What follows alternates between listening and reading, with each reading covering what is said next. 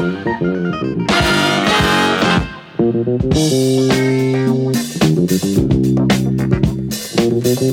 you. Ну вот и настало время. Заключительный эпизод второго сезона подкаста «Похожий фотограф». Три человека, и это необычный для нас подкаст, потому что мы записываем его в прямом эфире. Мы сидим все вместе в зуме, и с нами еще сидят другие люди, наши слушатели, кто сумел и кто захотел присоединиться. Запись идет, соответственно, в feed нашего подкаста, поэтому если вдруг какие-то там технические накладки, еще что-то, ну, понять и простить, мы, конечно, постараемся все по максимуму исправить. Три человека ведут этот подкаст, как обычно. Я Андрей Барышников, Георгий Джиджи и Иван Воченко. Всем привет. Хай. Вообще забавно. Мне кажется, у нас через скайп, когда мы созваниваемся, звук хуже, чем когда мы записываемся втроем в Zoom, и еще с нами человек сколько уже? 12.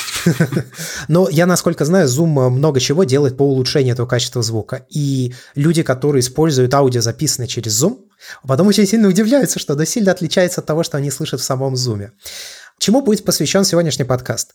У нас было достаточно много тем во втором сезоне. Мы заходили и немножко с технической стороны, и мы говорили и с разными фотографами непосредственно о, как нам кажется, самой фотографии. И мы решили, что, наверное, последний выпуск в сезоне мы посвятим нашему подкасту, потому что он очень сильно, как нам кажется, изменился с первого сезона на протяжении второго сезона. Соответственно, он начал значить для нас какие-то другие, какие-то разные вещи. Ну, что стоит отметить, как изменился подкаст? Первый сезон, он был такой ну как правильно сказать, он был вступительный, он был ознакомительный. Мы притирались сами друг к другу, и мы общались на какие-то общие технические темы, да. Тем более, что нужно учитывать, что в первом сезоне я только-только-только начинал фотографировать, мне были очень интересны все эти технические темы, они были для меня очень важны. Они, в принципе, остаются до сих пор важны, я не скажу, что я чего-то особо узнал, но тем не менее. А во втором сезоне у нас появились уже гости, и у нас их было, вот мы их специально переписали, мы хотим всех перечислить и поблагодарить за участие в этом подкасте – Ольга Другунова, Михаил Дремин, Дмитрий Кучев, Маша Плотникова, Максим Зарецкий, Антон Кузьмин, кстати, присутствует с нами здесь, Антон Тонисмак, Максим Станиславов, Павел Косенко, Андрей Мануилов, Константин Чалабов, Рустам Шагимарданов, Ольга Паволга, Ярослав Клочков и Азамат Нутфулин. Каждый этот человек занимается разными типами фотографии или в случае, как, допустим, с Азаматом Нутфулиным, даже не фотографии вовсе, а снимает видео. Но он тоже фотографирует, но тем не менее это не основной его род деятельности. Чем для нас вот стал подкаст э, за прошедшее время? Давайте вот, ребят, с вас начнем. Георгий. Что для тебя сейчас похожий фотограф? Для меня сначала чат, а затем подкаст на самом деле стали тем социальным пузырем, который сильно влиял на мое отношение ко мне фотографии и к фотографии в целом. Я не рефлексировал столько о том, чем я занимаюсь, пока не появилась комьюнити, которым стал похожий фотограф и мой канал с чатом. И если, с одной стороны, чат и канал уводили меня в сторону технического совершенствования. То есть до того, как я завел канал и чат, я вообще, например, не следил за анонсами камер. Я, мне это не особенно интересовало. Я знал, что какие-то там камеры выходят, но чем они отличаются друг от друга. И, например, про то, что Nikon D850 вообще вышел, я узнал осенью 2018 года, хотя, то есть через год примерно, после того, как он появился вообще. И э, про Nikon Z6 и Z7 я тоже ничего не знал на самом деле, когда они только появились. Я вот узнал о них только в Твиттере от Вани, когда он писал, «А что ты их не возьмешь. Вот. Соответственно, в этом смысле канал и чат сильно пушили именно историю с точки зрения технического развития и понимания некоторых вещей. В то же время похожий фотограф, просто в силу интеллектуального уровня моих собеседников и гостей, э, меня, да, толкал в сторону именно художественного развития и понимания того, чем я занимаюсь. И если чисто технически вот как-то проявляется, э, канал побудил меня купить э, и чат, соответственно, сначала D850, потом Z6. Ты не жалеешь? О чем? О том, что чат и тебя побудил купить D850 и Z6. То D850 да, что Z6 нет. Хотя D850 мне по-прежнему нравится больше. Я поэтому могу потом рассказать подробнее, если кому-то интересно. Да, давай, конечно. И, соответственно, подкаст уже, в свою очередь, меня надоумил взять пленочную камеру потому что у нас было много гостей, которые увлекаются пленкой. У нас э, Андрей пленку очень любит и снимает нее. И в целом как-то вот меня со всех сторон подталкивали именно к этому. И все привело к тому, что, вот, собственно, я э, теперь снимаю на беззеркалку и э, пленочный фотоаппарат тоже. Зеркали, кстати, единственный зеркальный фотоаппарат у меня теперь дома – это пленочный. Вот. И, собственно, технически это так выражается, то есть с точки зрения именно техники. А по смыслу, конечно, да, пленочную камеру бы не взял, если бы слишком уж увлекался технической стороной фотографии. Одновременно я бы не взял себе Z6, если бы меня техническая сторона фотографии совершенно не интересовала. Вылилось, если вот в конкретике, то в этом. Ну и, конечно, в подходе к съемке, к тому, что мне нравится в съемке, тоже многое изменилось, но я этим нагружать, пожалуй, не буду. Я потом час пишу в канале о том, как вообще, что мне видится и как. Ваня, у тебя как? Мне, наверное, из грустного. Я стал меньше снимать. Из-за подкаста. Подкаст начал забирать много времени. Казалось бы, вроде бы немного должно быть, но вот много. И оказалось, что не так много его свободного. Плюс у меня же второй еще подкаст есть, и как бы это вообще превращается я стал подкастером, а не фотографом больше. А, но я думаю, что временное явление, так как а, скорее тут даже не делал, не сам подкаст виноват, а вот именно в переосмыслении. То есть то, что он, он дает мне, ну, как Георгию, вот он дает это исследование себя. Наверное, я склоняюсь к тому, что фотография – это не столько исследование мира, сколько понимание себя и то, как ты его видишь. В конечном счете, вот приходя к этому видению, которое ты будешь транслировать не понимая, кто ты, ты не сможешь, наверное, круто снимать какие-то вот вещи очень последовательно. То есть надо вот как бы познать себя. Так. Не хочется, конечно, склоняться ни в какую философию, но похоже, что вот именно вот это вот постоянное пребывание вот в этой среде, оно позволяет так сказать, раскрывать какие-то грани себя и потом идти и, грубо говоря, транслировать их через фотографию. У меня вот как раз вторая стадия. Сейчас пойду, вот-вот пойду транслировать. Но не то, что я совсем перестал снимать, просто я снимаю очень мало кадров в году, но они мне нравятся. По крайней мере, не могу сказать, что какой-то из них мусор. Ну, я на самом деле немножко об этом говорил в подкасте, который мы записывали для подкаста Антона «Человек с камерой», но я могу ну, повторить эту мысль. Но для меня подкаст – это инструмент познания фотографии, по большому счету. Потому что вот э, ну, вы когда начинаете чем-то же увлекаться, и фотографии в том числе, каждый начинал свой путь вот из какой-то определенной точки. Вот я так понимаю, что для тебя, Георгий, это был ЖЖ, да? Пожалуй. То есть это определенная как бы такая призма, через которую ты влился в мир фотографии, через которую ты получал знания, которая формировала твой а, взгляд на вот какие-то вещи в этом роде деятельности. У меня такой призмой стал подкаст, и так как у меня отсутствуют другие какие-то ну, скажем так, э, фильтры относительно фотографии, потому что я реально до вот, получается, прошлого года не понимал, зачем фотографировать от слова вообще. Я иногда что-то на телефон мог снять, но это никогда не было чем-то, знаете, вот чем бы я хотел заниматься. Но я имею в виду, как вообще родом деятельности, типа снимать фотографии, ду -ду -ду, зачем, да глупость какая-то, по-моему, ты глазами посмотрел, дальше пошел. А здесь получилось так, что вот я общаюсь с вами, мы приглашаем гостей. Они все в меня немножко вкладывают, и если у меня возникают какие-то вопросы, то получается найти человека, который может ответить на вопросы из этой сферы фотографии. Ну, меня интересуют какие-то разные темы. Мне нравится приглашать людей из самых-самых разных частей этой самой фотографии, потому что ну, как ни странно, и, в общем, ничего удивительного на самом деле, но каждый может дать тебе какие-то полезные знания, чем бы он ни занимался, и ты можешь переложить это на свой род деятельности. Банальный пример. Я всегда слышал о модбордах, и ты вот, Георгий, в последнее время тоже заговорил о мудбордах.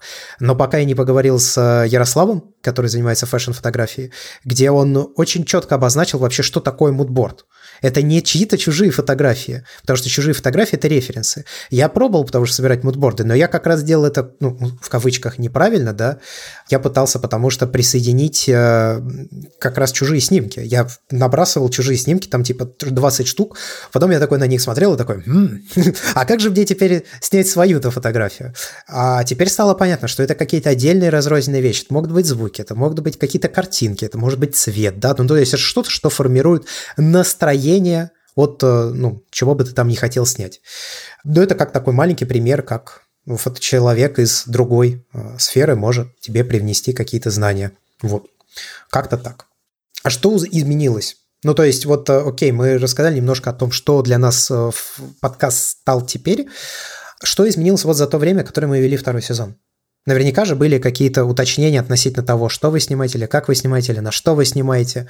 Какие-то вот такие вещи. Нет, знаешь, если первый сезон обозначил вглубь проблемы, которые мы собираемся освещать, то второй сезон скорее шире.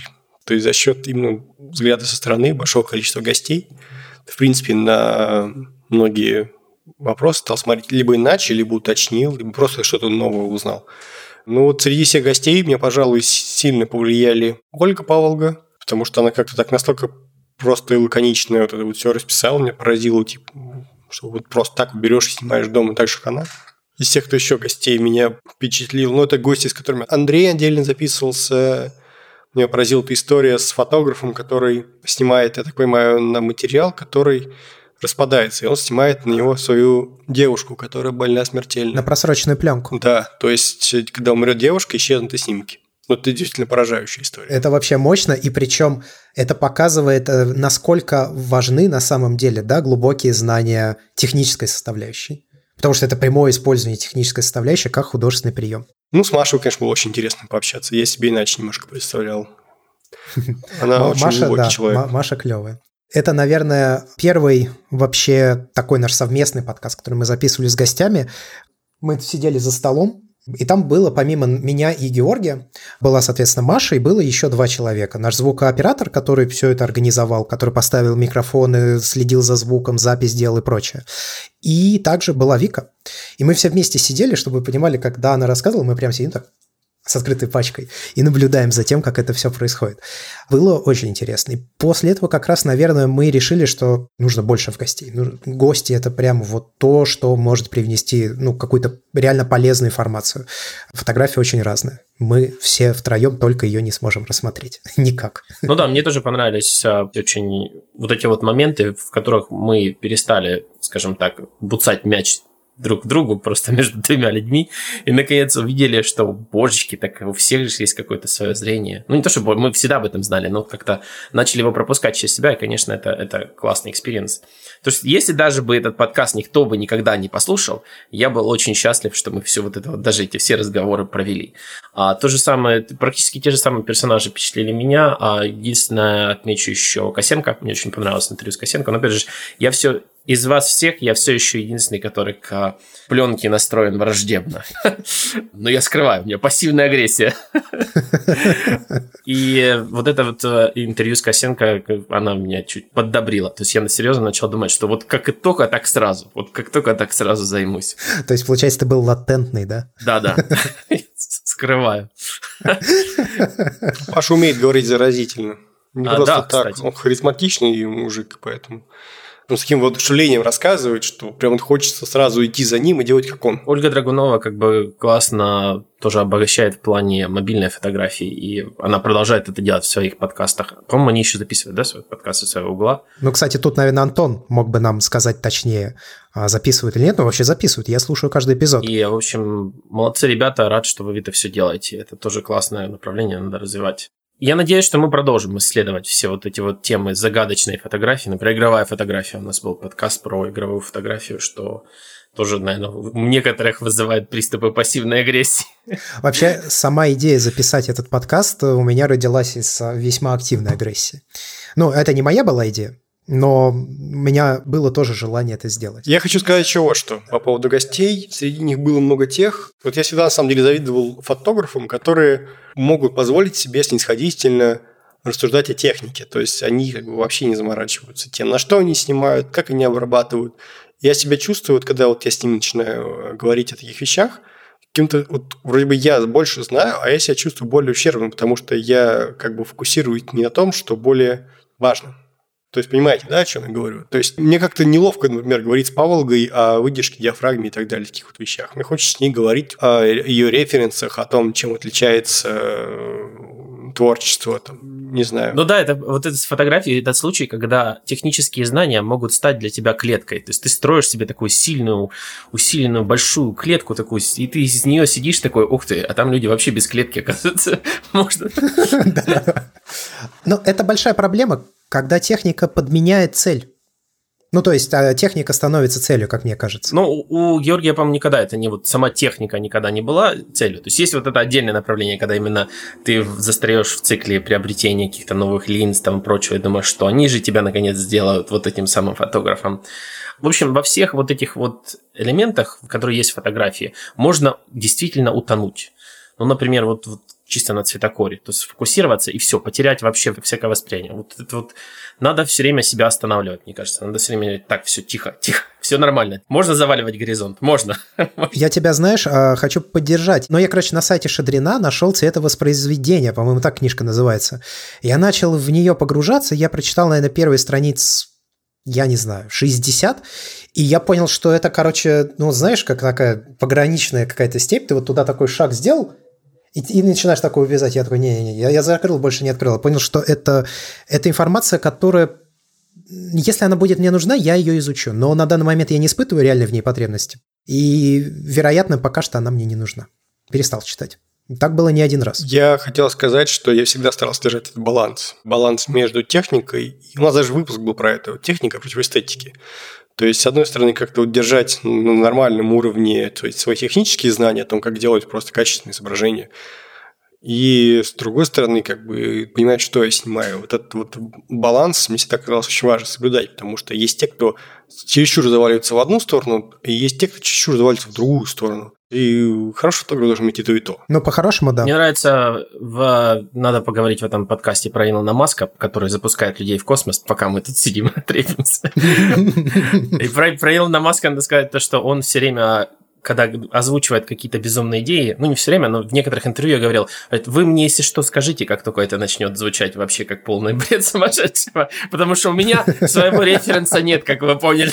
Ну просто если взять ту же живопись, да, э, есть допустим, Рембрандт, да, не скажешь ведь, что он э, пишет не технично, он невероятно техничен. В то же время его работы из художественной точки зрения, чисто художественной, не технической, они великолепны. И вот, э, на самом деле, одно другому-то не мешает. Мне кажется, это самая большая проблема вот этой вот а, классической живописи, то, что мы не можем поговорить в подкасте с Рембрандтом.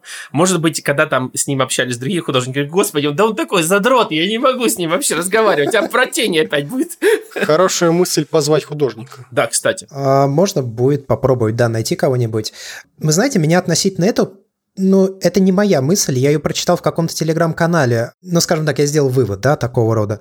Там было про первую известную критику художников, когда выбирали художника для того, чтобы он расписал то ли стены какого-то собора, то ли еще что-то. И там нужно было главному, да, кто там, король, не король, я не помню, нужно было сформулировать, что за работы делают эти художники. И там вот сказали, что, значит, один там, типа, делает методичный, скучный, там, да, да, да. И я вот подумал, а как можно описать, допустим, мои фотографии? Я понял, что их на данный момент описать, наверное, нельзя. Черно-белые. А, черно-белые, да. Черно-белые, да. Офигенная характеристика.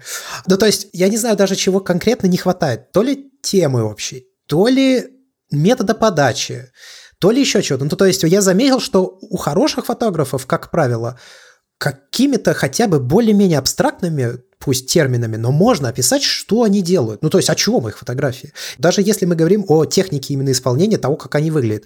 А вот у еще большего количества фотографов этого сделать нельзя. И вот Наверное, так быть не должно. Мне кажется, нужно стремиться, чтобы один человек другому мог на словах рассказать, типа, а вот что ты вообще делаешь? Ну, в снимаешь фотографии это очень пространно. Мне кажется, это тоже какая-то область тьмы, потому что я вспоминаю сразу этого чувака, который на телефоны Apple, по-моему, снимал углы. То есть он там что-то там пять лет снимал углы. И неужели ты не хочешь, чтобы тебя считали, что «А, это тот фотограф, который углы снимает». Так это ты... Да не, я еще свадьбу снимаю. Да нет, ты углы снимаешь. Вот смотрите, там Митя в чате пишет, э, типа, ты про свой стиль говоришь или про что-то другое.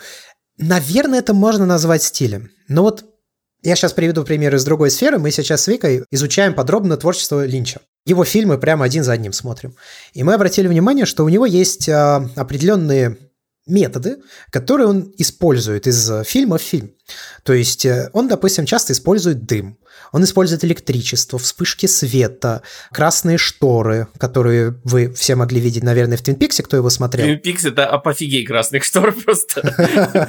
Да-да-да-да-да. И какие-то вот такие вещи, да, это если говорить именно о том, что он показывает в кадре и какими инструментами, да, есть более общая тема, показывает а, пригородную Америку, что она не всегда такая цветущая и пахнущая, что там в каждом доме свой мир. Это на самом деле такая тема, которая кочует из каждого его фильма в следующий фильм. И, ну вот что это? Это стиль, это тема, это, ну, я не знаю, что это, но можно рассказать, о чем он снимает. Хотя все фильмы очень разные при этом. У них разный сюжет, у них разное повествование, у них разные ну, объективы, которые они используют. Кто-то на шире, где-то там фишай даже был. Но все равно ты можешь рассказать словами приблизительно хотя бы, о чем этот режиссер, хотя он при этом безумно абстрактный и так далее, и так далее, и так далее. Ну, там Митя разводит активность в чате. Я тебе прочитаю его вопрос. Говорит, ты не боишься стать заложником стиля? Но я быстренько вкину свое и оставлю слово Андрею, потому что раз уж это его э, бенефис так что был по поводу стиля, я скажу, что мне кажется, это вообще лучшее, что может стать фотографом, стать заложником стиля, потому что для того, чтобы стать заложником стиля, надо для начала этот стиль найти, а найти стиль гораздо сложнее, чем решить такую проблему. Это, знаете, как когда у тебя очень много денег, ты не знаешь, во что их вложить. Это вот такого уровня проблемы. Да, это, наверное, важный вопрос, но как бы лучше иметь деньги и думать, во что их вложить, чем не иметь денег вовсе. Я не знаю, что на это ответить, но, опять же, относительно недавно у меня возникла мысль, что стиль формируется не когда вот ты такой, хм, а как я буду снимать? И такой типа, а вот буду делать, условно говоря, вот так, да, там у меня будет коричневый фильтр инстаграмный, там еще что-то, да. Мне кажется, что стиль не из этого произрастает. Мне кажется, что стиль произрастает, когда ты решаешь, чего ты не делаешь. То есть я не делаю вот это, я не снимаю вот так, и я не показываю вот это, потому что причины. Ну, там, они могут быть технические, они могут быть идеологические, это, наверное, чаще даже идеология. Неважно. Но вот когда ты отказываешься от чего-то, у тебя в результате, да, действительно, наверное, можно сказать, что у тебя прорастает свой стиль. Мне кажется, что отказаться от проще, чем выбрать из всего многообразия, что ты хочешь делать. Надо понимать, что стиль – это же что вообще такое стиль? Стиль – это набор ограничений, в первую очередь. Это стиль – это не то, что ты делаешь, это то, чего ты не делаешь в том числе. И, в принципе, когда ты развиваешься как фотограф, у тебя таким образом формируется стиль, ты просто понимаешь, что делать не надо, и у тебя уже просто за счет этого формируется собственный стиль. Опять же, у тебя есть собственные вкусы, которые, как ни крути, они хотя, в принципе, копируют от человека к человеку в каком-то виде друг друга, но не целиком и полностью. Поэтому в целом, мне кажется, стиль ничего страшного в нем нет. Так, сейчас я в чат загляну. Если ты обретешь какую-то популярность, ты будешь эволюционировать, не всем это может понравиться. Ну да, конечно. Вообще вес аудитории – это хороший вопрос. Я вот, например, как... Ну, я веду подкасты даже, я, не только похожий фотограф веду. Я веду и бардакаст и так далее. И у нас уже есть какие-то вещи, которые мы, допустим, в бардакасте не делаем. А если мы хотим их сделать, то мы очень-очень-очень аккуратно, где-то там издалека, постепенно, постепенно, постепенно к этим вещам подходим, по чуть-чуть их добавляем. И есть определенный вес аудитории, да, которая привыкла, что вот делается так, а не иначе. И когда ты хочешь сделать что-то другое, то у тебя возникает мысль, что типа, блин, ну не примут. У меня относительно фотографии такое было, наверное, один раз. У меня есть фотография, где Вика сфотографирована со спины, это цветная фотография, и там две лампы светят, зеленая и красная. У меня есть фотография, которую я выложил в Инстаграм, инстаграмный вариант, и у меня есть версия изначальная, в которой гораздо больше цветовая вариативность. Ну, там как бы такой оранжевый переходит в красный, в какой-то персиковый и так далее. И я посмотрел и понял, что в Инстаграм зайдет, если я чуть-чуть насыщенность подзадеру и так далее, и так далее. Короче, сделаю цвета эти более яркими. И Каюсь, да, я выложил в Инстаграм именно, ну, скажем так, инстаграмную версию. Она действительно зашла. Я понимаю, что предыдущая версия, скорее всего, зашла меньше, но при этом я себя достаточно часто корю за то, что я так сделал. Ну вот, кстати, да, это, это эволюция этого вопроса, то, что ты, скорее всего, становишься не заложником стиля, а заложником аудитории, что вполне реальная вещь. Ну, тут это происходит, наверное, с любым художником или творцом, часто происходит с музыкальными группами, когда они чего-то там найдут, какой-то свой стиль, у них сформировалась какая-то группа фанатов, они, может, хотят как-то исследовать эту тему, и начинаются там какие-нибудь эксперименты, и типа все уже не торт начинается. И да, наш заложник аудитории – это реальная вещь. Но от этого нужно, наверное, наверное, нужно избавляться. Ну, то есть нельзя, чтобы люди диктовали, что ты снимаешь. Мне кажется, это в корне неправильная проблема. У Билли Айлиш на эту тему недавно вышел очень хороший видеоролик на YouTube-канале. У нее же очень большая аудитория. Значительно больше, чем у любого из нас в много-много-много раз. Там какие-то миллионы и миллионы и миллионы подписчиков в Инстаграме. Она там говорила, что типа вы меня осуждаете за тело, хотя вы это тело не видели. Вы осуждаете меня за одежду. Вы хотите носить эту одежду. Вы хотите, чтобы я стала выше. Вы хотите, чтобы я стала ниже, чтобы я стала толще, тоньше. То есть там просто, если, допустим, она пойдет на поводу аудитории, то она, в принципе, ничего не сможет сделать, потому что все запросы аудитории противоречат друг другу. И, конечно, нельзя потакать каким-то таким вещам. Нельзя, чтобы за тебя решали, что ты делаешь. Если людям понравится, то они с тобой останутся. Если людям не понравится, они уйдут. Наверное, как-то так. Ну и опять же, да, Георгий правильно заметил, что стиль и манера исполнения – это немножко разные вещи. Все так. Я согласен. Ну, потому что ты можешь показывать разные вещи, но при этом есть очень много фотографов, которых ты узнаешь. Хотя они показывают разные вещи, но ты все равно их узнаешь. Их фотографии в ленте выделяются. Потому что есть как раз вот эти вот те самые фирменные черты, да, как у того же Линча, которого я уже упоминал, с его дымом, шторами. Мне очень нравится, когда люди говорят какие-то умные слова. Вот правильно Георгий сказал, начинает говорить умные слова, и я понимаю, что я это вроде не говорил, и мне так приятно каждый раз. То есть, что я сказал? А, Георгий сказал, я, сказал. Мы будем говорить, кстати, про путь э, к Z6 или нет? Это же интересная горячая тема. Давайте расскажу. На самом деле, э, Z6 Давай. это история не про то, что я менял одну камеру на другую именно в плане технических, гнался за техническими характеристиками какими-то. Это скорее история про то, что я стал снимать другие вещи и стал снимать их по-другому. То есть, если раньше, например, я очень много снимал стрит, э, мне было важно иметь камеру, которая долго работает, которая быстро фокусируется и так далее. И причем я часто не смотрел видоискатель и так далее. Звучит так, что теперь, теперь тебе нужна камера, которая мало работает и медленно фокусируется. Теперь это просто стало не таким критичным, это раз, и это перестало быть таковым в принципе. То есть без зеркалки стали нормально работать. Просто время пришло.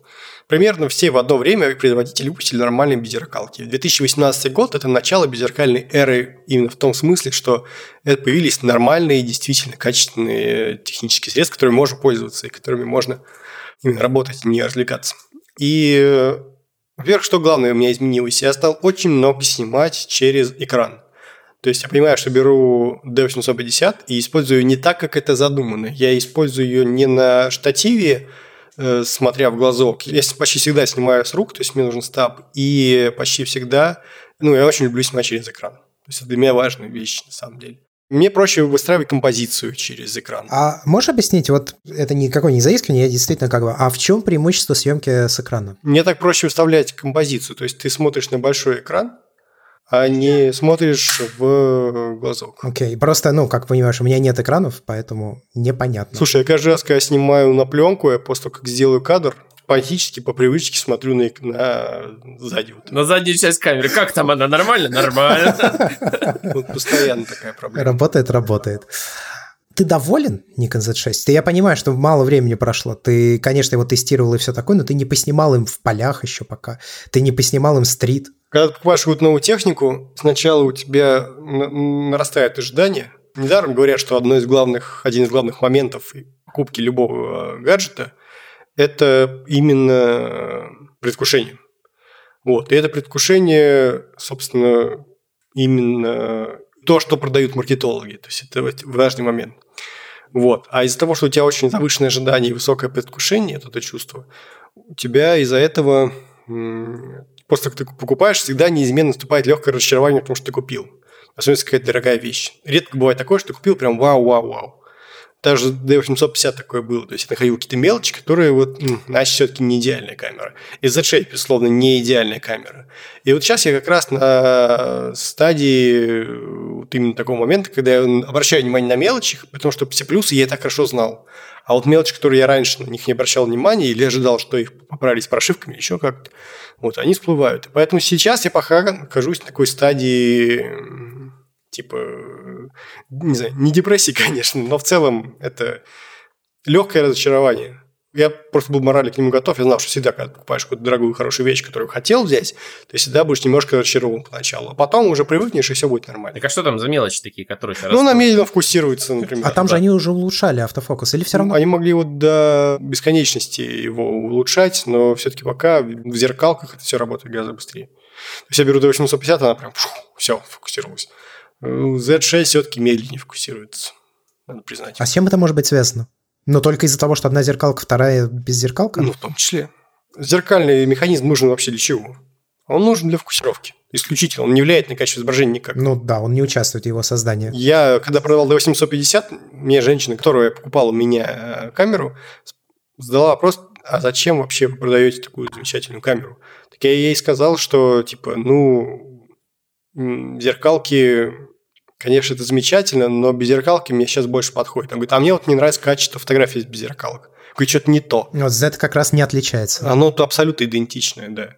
То есть э, матрица и матрица, там единственная разница только в том, что есть на самой матрице датчики фокусировки. Вот, в общем, вся разница. И то их, ну, их не видно. Вот эта основная фишка в том, что, в принципе, для работы фазового автофокуса не нужно очень много процессорной мощности, очень много очень мощного процессора, который бы это все обрабатывал. В то время, когда мы делаем датчики на матрице и это совмещаем с контрастным автофокусом, процессорные мощности должны быть достаточно выдающиеся. Поэтому вот, например, последний Fuji XT3 или XT4, они, к сожалению, вот только вот в этом поколении научились фокусироваться вот именно так, как надо, скажем так, чтобы это мне не вызывало диссонанса, как было, например, с XT2. А Sony это произошло с а, вот этим вот третьим поколением, то есть A7 III, R3, когда вот, вот, вот они добавили именно вот этой вот мощности, которая позволяет быстро это оп- опрашивать, эти, эти вот датчики, понимать, что там происходит, грубо говоря, какой-то eye-tracking появился, что очень важно, то есть какие-то, какие-то намеки на а, искусственный интеллект, так сказать, ну, не искусственный интеллект, но в целом понимание того, что происходит в кадре, и тогда это приводит, конечно, к быстрому фокусу. В то время как вот этот вот путь получился очень длинным к такому же фокусу, к которому пришли э, зеркалки давно, при помощи просто фазовых датчиков, которые работают ну, молниеносно, так сказать. Но это также упирается в то, какие в объективе установлены моторы фокусировки, насколько сдизайнен хорошо вот этот, как конкретный объектив. Грубо говоря, по-моему, старые Nikon объективы будут работать, наверное, это я теоретизирую, на Z6 помедленнее, чем те, которые сделаны конкретно под Z6, потому что там они должны какие-то были применить более быстрые и точные моторы фокусировки для того, чтобы сдвигать все линзы быстрее в соответствии с запросами вот этого вот нового сенсора. Ну, как не нового сенсора, но отсутствие, грубо говоря, фазовых датчиков как таковых.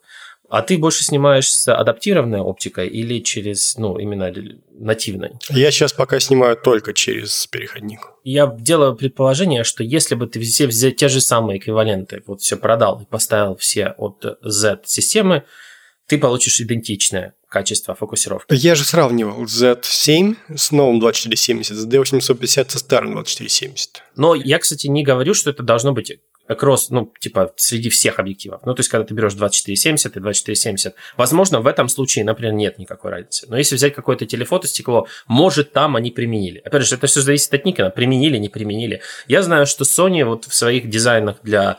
Ну, у них нет вообще никакого наследства, чтобы тянуть такого, по сути дела, кроме Минолты. И вот в своих дизайнах действительно вот очень огромное внимание уделено вот этой скорости этих моторов. Насколько они быстро могут ну, получить данные от сенсора и сдвинуться туда, куда надо. Поэтому, да, я в последнее время все еще впечатлен вот этим G-стеклом, и сейчас думаю, почему же я все стекла не G купил, G-мастер. Нас, кстати, Вань, а в комментариях к подкасту в Apple подкастах в общемировом а, просили, чтобы ты чуть больше рассказал, ну, своих впечатлений об этом стекле. Давай, может быть, сейчас пару слов, если у тебя есть что сказать. Мне что-то казалось, что просто когда вот я его купил, я достаточно много рассказал, но опять же, сейчас я немножечко поснимал больше на него, поснимал видео на него. Вот это тоже важное качество, опять же, наличие тех более, скажем так, точных и быстрых моторов фокусировки в стекле, потому что одинаково хорошо камера должна сейчас работать и в видео, и в фото.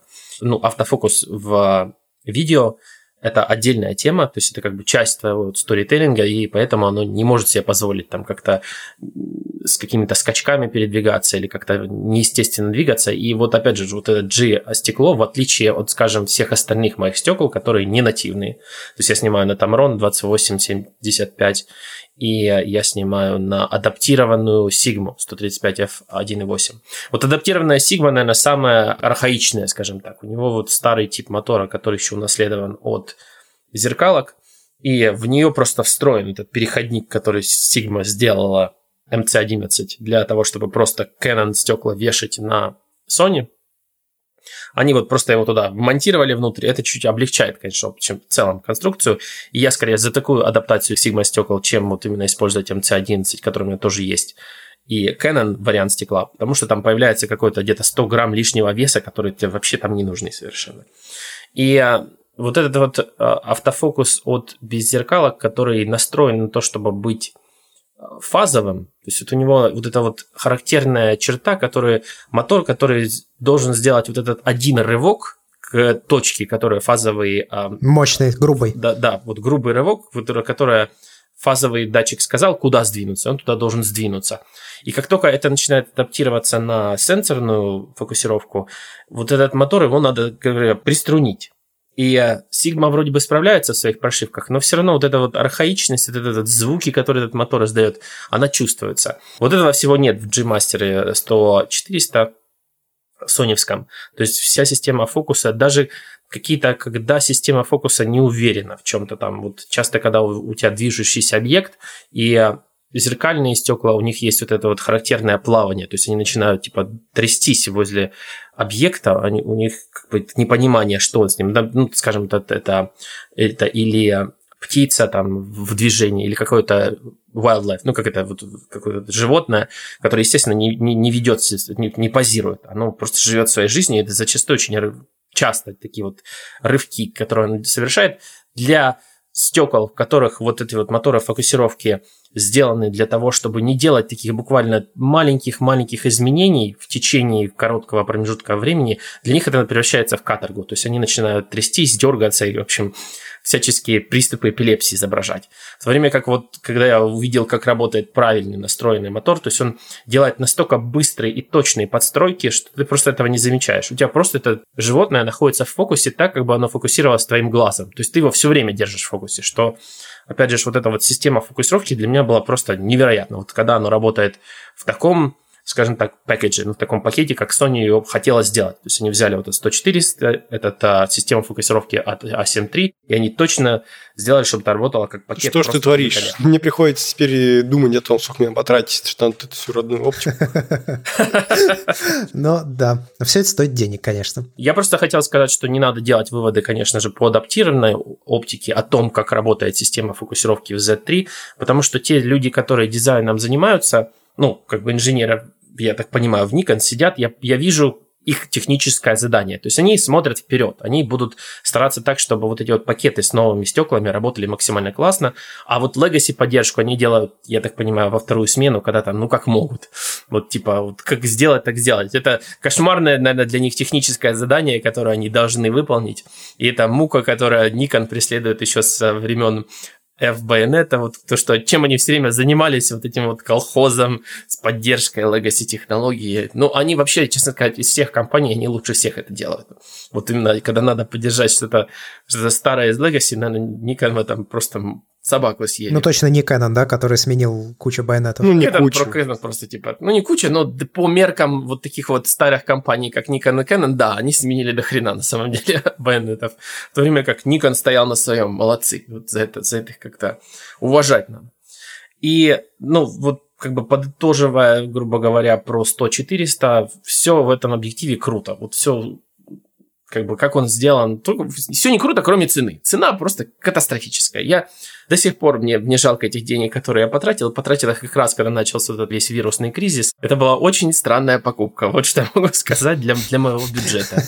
Но каждый раз, когда я ее снимаю, это просто вот, вот именно удовольствие, которое я хотел получить. Ну, то есть кадры получаются так, как я их хочу получить, и мне никаких вообще вопросов к них нет. Вот обычно у меня к вот телефото стекла много вопросов, потому что вот такие дорогие я никогда не покупал. Но я понял, что, к сожалению, в таких стеклах надо отвалить много денег для того, чтобы они были классные. Вообще, да, я прочувствовал, что фотографии наверное, как вообще во всей, наверное, индустрии, это касается любого, причем ее вида, дороже, значит лучше. Да? Такова правда.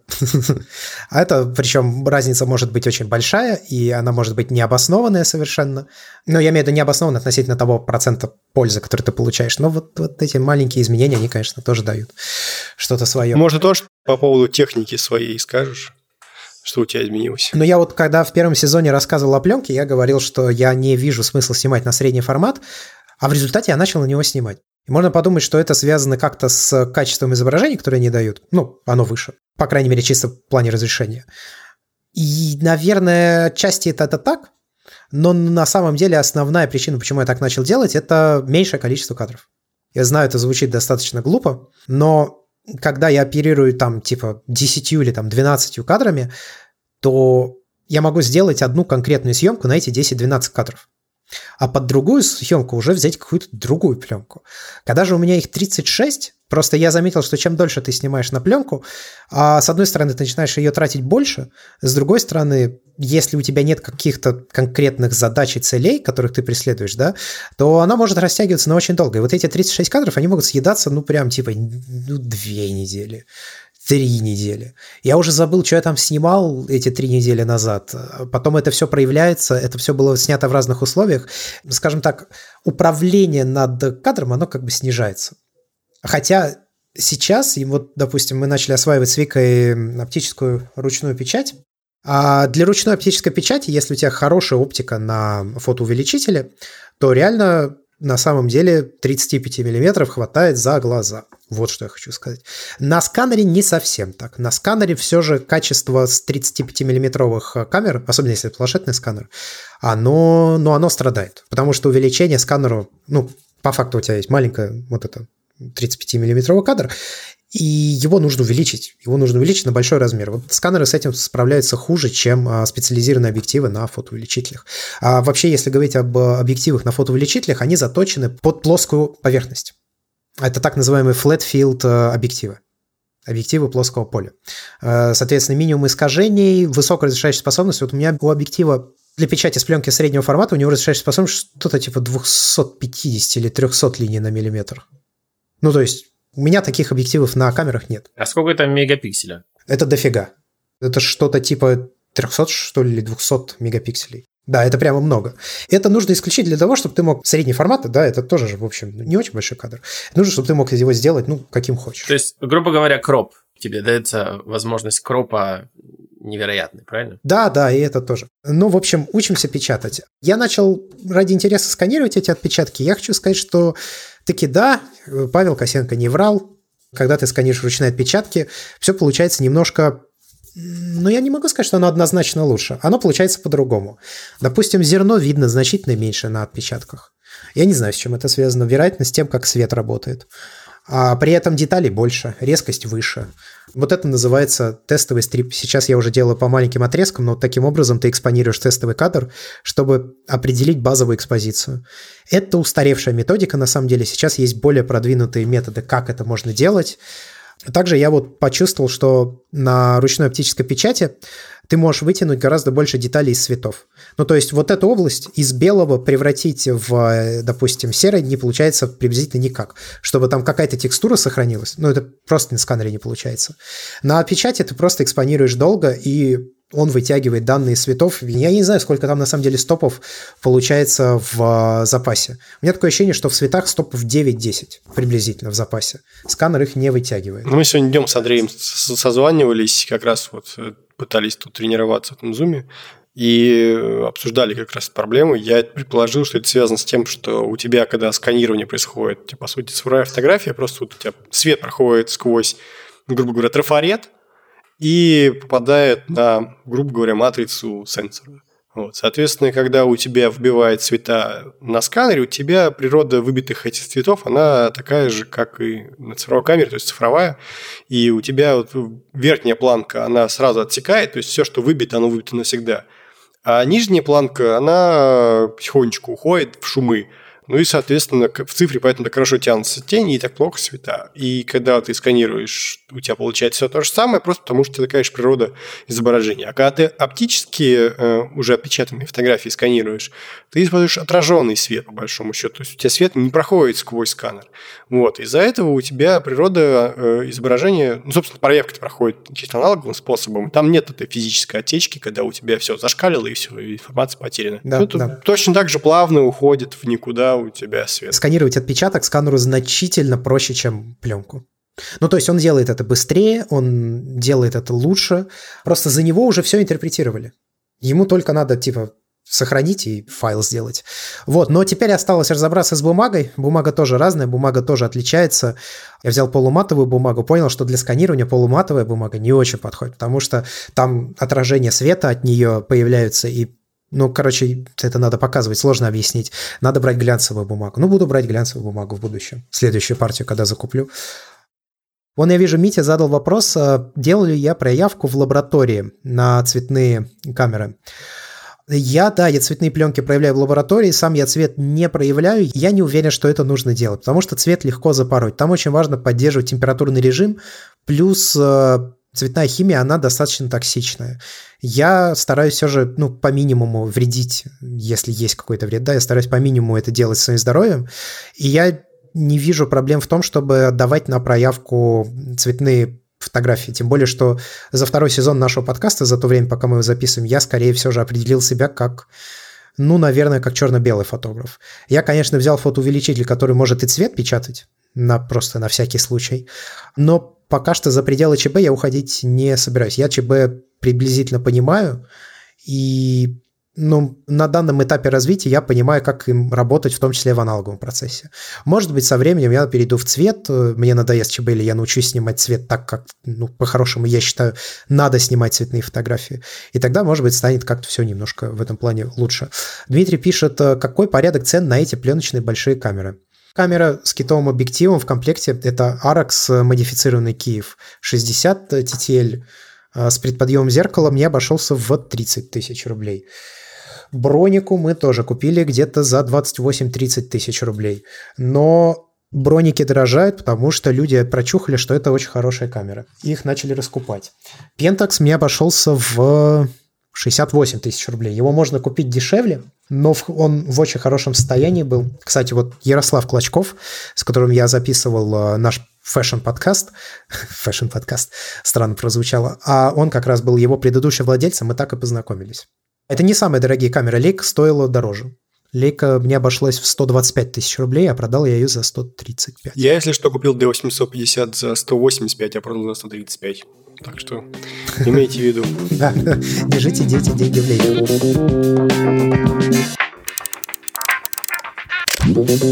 лейке. Я думаю, что можем плавно перейти к мобильной фотографии. На самом деле, так получилось, что мы все трое снимаем на один и тот же смартфон. Так получилось. При этом все снимаем, видимо, по-разному. Потому что Андрей, например, снимает фотографии вообще на телефон. Не то, что принципиально, просто вот не нравится ему. Я снимаю поскольку поскольку, а ты, Ванчо, как? Ты в основном снимаешь на телефон или у тебя это все-таки вспомогательное средство? Да, на самом деле я снимаю в основном сейчас на телефон. Это в силу того, что у меня есть время только где-то между работой, ну, то есть, когда я работаю, с собой камеру я на работу не таскаю. О чем, кстати, много раз жалел. Я видел кадры, конечно, которые мне нужны были и нравились. Но вот да, все это приходится снимать на телефон. Слушай, это прям реальная проблема. Вот только сегодня мы вышли, и если в прошлый раз, когда мы ходили с Викой на улице, я взял с собой камеру, в этот раз я камеру с собой не взял. Думаю, ну, блин, ну я вокруг дома хожу, ну что там будет? Ну, конечно, была сцена, которую очень хотелось снять, а камеры нет. А на телефон я что-то как-то не снимаю. Я прозевал недавно такой классный кадр. Вот это вот вся была изоляция, все дела, и чувак подъехал на бейсбольное поле, и там бейсбольное поле, там есть такие сетки, в которых сидят команды. И там вот есть лавочки в такой в сетке, грубо говоря. И он поставил велосипед у этой сетки, а сам залез на крышу этой сетки и сидел на крыше. Я так понимаю, чтобы никто не подошел на разговаривать, чтобы сохранять, грубо говоря, дистанцию. Вот он сидел на, на крыше этой э, штуки. Ну, в общем, хороший, классный такой плоский кадр был. И я такой, блин, где же мой 100-400? Я снимаю, видимо, среднее всех. И э, Баня сказал, что он снимает преимущественно смартфон сейчас. А я вот недавно в Твиттере писал, что я практически... Ну, не практически, я, в общем, сколько снимал семерку, столько снимаю на 11 То есть, когда вот я его вынимаю из кармана, типа, он ближе всего, до камеры идти далеко, ничего сейчас важного я не снимаю, я снимаю на телефон. Но нет такого, что мне на телефон проще снять, или мне хочется на телефон снять, чтобы сразу что-то поделиться, или меня во всех случаях устраивало бы качество, которое телефон дает. Нифига не устраивает, и ширик хреновый, и телевик не телевик, и ночной режим с портретным режимом я спускаю редко. Короче, в итоге, по факту, я снимаю свою только что на семерку, и я вот как раз писал, вот наш общий знакомый Дмитрий Храпонов э, собирался брать себе iPhone новый, и вместо нового iPhone взял Sony Alpha 7 III. Да, вот так пошел на Авито купить iPhone, взял iPhone 7 III. Тебя спрашивают, Вань, почему ты в Инстаграме ничего не выкладываешь? Скажем так, кстати, я что-то думал, что я выкладывал птиц 100-400, а мне спросили, где птицы со 100-400. Но, может быть, не выкладывал. Я к Инстаграму отношусь очень, не знаю, не то, что трепетно, но, но просто я не заваливаю его вот, вот прям кучей всего. Хотя, наверное, мог бы каждый, вот, вот как-то я думал, может, надо каждый день вот постить по одному снимку, может, тогда будет хорошо.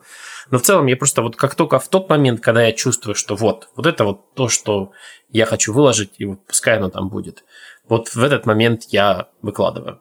И э, просто не приходилось как-то на такой момент. Как я и сказал, вот из-за всего, что происходит в последнее время, вот эта вот вся вирусная фигня, и с ней я стал еще больше работать, чем до этого работал, а до этого тоже очень много работал. Просто нету настроения. Не выкладывается. Ну что ж, енота вот выложил. Просто ради того, чтобы выкладывать, я, наверное, не буду. Сторис же для всякого барахла. Для меня, пишет Иван, самый секретный тип из стройки ведущих. Да, ну, на самом деле у нас есть... Замечательную фотографию, не знаю. Да, кстати, прекрасный енотик. 100-400, наверное, да? Да, да, это 100-400, естественно. То, что я хотел. Вот оно, то, что я хотел, и вот оно появилось в Инстаграме. Я тут либо мало снимаю, может, надо больше снимать, но, опять же, в силу времени не получается. Если бы я больше снимал, было бы из этого всего больше тех кадров, которые я сказал, да, вот, вот оно. К сожалению, извините, не радую. Мне понравилось чате написали, я думал, енот на полтинник снят. Это вы представляете, я должен с енотом как близко висеть был на дереве. Может, у тебя ручной дом живет. А насчет телефонной съемки я мало снимаю на телефоны, да. Причем раньше, ну, когда я не фотографировал, то я снимал больше. Я не снимаю на телефон, потому что да я не знаю, но это какие-то личные э, руко-кожно-жопные ощущения, наверное. Я не вижу кадр, когда я смотрю на экран телефона. Я не знаю почему. Я все, что на телефон не снимаю, у меня получается какая-то хрень. Я не понимаю, как это работает. У меня, кстати, ровно такая же хрень получается на э, Canon 650D цифровой, который у нас лежит дома, мы его отдавали, нам его вернули. Я не знаю почему. Я не думаю, что это связано с тем, что это цифра. Нет, но это очевидно, что-то в голове у меня, то ли я стараюсь больше, то ли, ну, короче, не знаю, поэтому не снимаю на телефон. Я, кстати, в телефон тоже ничего не вижу, я композицию совершенно в телефоне не чувствую. Ну, может Мне, быть, да. Во-первых, не очень удобно это фокусное, сколько там сейчас, 26, по-моему, да, миллиметров? 26, да. Вот, но это вообще не мое, то есть мне это слишком широко. Я 24 не люблю, 26. Вот, и 28 в смартфоне. Ну, как-то вообще вот. Я часто чем занимаюсь, э, я беру, переключаюсь на полтинник, который встроенный, композицию выставляю, потом возвращаюсь на 28 и просто придвигаю его поближе, чтобы к тому, к, чему я вроде подстроился. Ну да, там, конечно, есть всякие нюансы в этой технике, но я заметил, что я просто так часто делаю, чтобы просто сузить это все пространство, чтобы там понять, что там у меня будет в кадре, и только потом уже двигать, куда мне надо 26 эти миллиметров. Ну, руками. Ну и опять же, то, что я снимаю на смартфон, это как бы статику, да, нормально, можно снимать ее, можно было снимать еще на iPhone 6 и на пятерку можно замечательно было снимать. Мне обои на моем 27-дюймовом мониторе периодически были из тех, что я снимал на смартфон, и меня совершенно не напрягало. Вот. В то же время, когда какая-то начинает какая-то движуха, ну, все плывет сразу, все сыпется. Портретный режим не работает. Ну, как бы он работает, но он не успевает, э, портрет, нейронки не успевают все это выстраивать. Ночной режим тоже для динамики не подходит. Э, сразу, ну, как бы, это не же высокий, хотя ну и не выдержка длинная, с другой стороны, ну, как бы идеологически ближе к длинной выдержке. Вот. И вот во всем так выражается. Широкий угол тоже не юзабельный, ты не снимешь им то, что ты широко можешь снять на хорошую камеру с ай-трекингом и прочей фигней. То есть меня впечатляет, с какой скоростью развивается мобильная фотография, но меня в то же время расстраивает, что это никак не влияет на реальный мой паттерн поведения. Я понимаю, что большинство людей смартфон уже заменил камера полноценный, но на самом деле им бы и предыдущих-то, в общем-то, хватило модели за глаза. Так что, с одной стороны, я впечатлен родителям, с другой стороны, немножко разочарованным. Но я думаю, что здесь сказывается, безусловно, твоя не, ну да. Мне за 11 iPhone только жаль вот за этот ширик. Очень плохой он получился. Очень, очень плохой ширик. Я вспоминаю а, домашний арест, а, вот этот главный персонаж, он все время что-нибудь брал, говорит, очень плохие макароны, очень плохие. И продолжал есть там. Или очень плохие сосиски там, очень продолжает есть. И вот я очень плохой ширик, очень плохой ширик и продолжаю пользоваться. Но я думаю, здесь стоит заметить, что это не значит, что на телефон нельзя снять хорошие кадры. Конечно, можно. И очень много людей делают прекрасные кадры на телефон. Все же это не вопрос техники, как мне кажется. Такое мнение. Что мы стараемся привносить в подкаст? У нас в плане есть э, такая строчка. Но я за себя могу сказать, что у меня еще нет сформированной почвы под ногами в плане фотографии. Я стараюсь смотреть на нее Ну, максимально открыто. Вот, и я стараюсь вот это привносить в подкаст. То есть я стараюсь затрагивать э, гостей, людей, э, какие-то темы, которые меня волнуют, потому что я их еще не отрефлексировал, им не обучился, я через них не прошел. Ну, у меня уже есть какой-то сформированный житейский опыт личный. Ну и вот в совокупности вот это я и привношу в подкаст. Вопрос в том, раньше был, что подкаст дал нам, а теперь что мы даем подкасту. Mm-hmm. Мне кажется, подкаст – это взаимоотношения аудитории с э, ведущими. И когда мы говорим о том, что мы приносим подкаст, подача на стороне слушателей, и что, собственно, они для себя из этого подкаста берут, то, собственно, и привношу в него. Поэтому для каждого это может быть разно. Кому-то интересно слушать какие-то там нюансы обработки, кому-то вот для кого-то это был камень преткновения. То есть он идет по пути развития там колористической, эстетической вот этой части.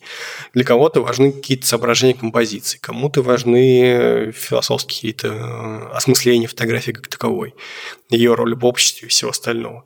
Кто-то просто хочет выбрать себе камеру получше. Каждый приходит со своими вопросами, и э, каждый из нас, в принципе, на эти вопросы может ответить там, в меру своей компетенции. И мне кажется, действительно вопрос надо задавать в первую очередь слушателям. Вот что я им конкретно, чем я помог каким-то конкретным советом, то, то, пожалуй, и будет моим ответом.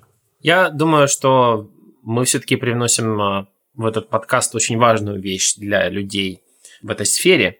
Это такая аудиоконфета – то есть я на работе очень часто слушаю хоккейное радио, в котором я, для меня, я вот думаю, господи, ну как можно целыми днями обсуждать, сколько кому лет, кто же там под староковатый, он не может толкать клюшкой эту шайбу, кто там только вот сейчас молодой и только, а он сейчас, да, он сейчас, но он после травмы. Я понимаю, что вот это вот для людей, которые в хоккее, это для них просто невероятное аудио э, развлечение. То есть им просто нравится слушать об этой теме, и я рад, что, надеюсь, мы предоставляем вот именно именно такой вот аудиоконтент для таких людей. Ну, а лично я приношу в этот подкаст толерантность. Я стараюсь при этом бороться к своей вот этой пассивной агрессии к пленке и проповедовать толерантность таким образом.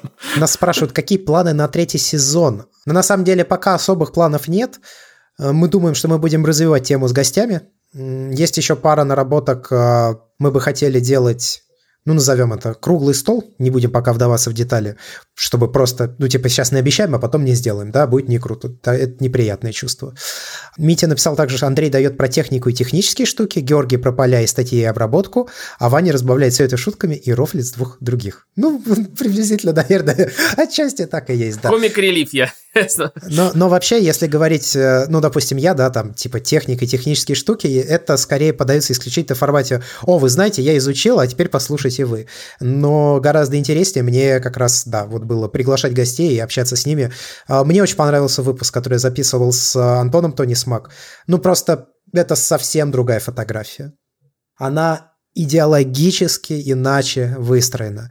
Но для своего развития личного я считал это прям очень важный такой разговор, который состоялся. Я рад, что он э, сложился, что вот у нас удалось встретиться и так далее, и так далее, и так далее. Но, кстати, в планах на третий сезон я надеюсь, ну вот сейчас вот я сделаю это обещание, потом придется тянуть лямку, так сказать. Надеюсь, что получится, наконец, у меня интервьюировать людей из английской тусовки, ну, то есть англоговорящие, как это, либо фотографии, либо из индустрии, и мы это тоже сделаем эпизодами подкаста. Хотя все равно не представляю, как мы будем это переозвучивать. Columbia Pictures представляет. Ну, ты можешь послушать наши последние бродокасты. Мы разговаривали, короче, с э, дизайнером Asus в Тайване, ну, один из там дизайн-менеджеров, и до этого мы общались с человеком, который отвечает за их продукты. Короче, ну, это отлаженный на самом деле процесс, я расскажу, как это делать. Митя пишет, что Тони Смак не про фотографию, у него фотоаппарат не цель, а инструмент. Я согласен с этим утверждением, что у него фотоаппарат не цель, а инструмент. И это как раз и есть в моем представлении фотография. Фотография – это не про фотоаппарат. И об этом же я говорил где-то час назад, когда говорил о том, что я завидую людям, которые могут позволить себе не увлекаться техникой. Да, совершенно. А фотография – это как раз за то, что находится перед и за фотоаппаратом. А сам фотоаппарат – это как раз, да, это удобная или не очень удобная отвертка. Собственно, я об этом и говорю, когда хочу, чтобы моя камера была максимально прозрачной, чтобы я ее не чувствовал. То есть для меня фотоаппарат идеально тот, который я не чувствую и не замечаю. Поэтому я, собственно, взял ту камеру, которая мне просто удобнее, а технические характеристики, они были все вторичные. И тут в очередной раз я передаю привет Sony, которую я всегда замечаю, всегда, что она у меня там. Камень преткновения во многих моментах часто она. Кстати, даже вот в связи со всей этой историей про э, видеостриминг, все производители камер пытаются быстрее выкатить софтину, чтобы камеры начали работать как вебки.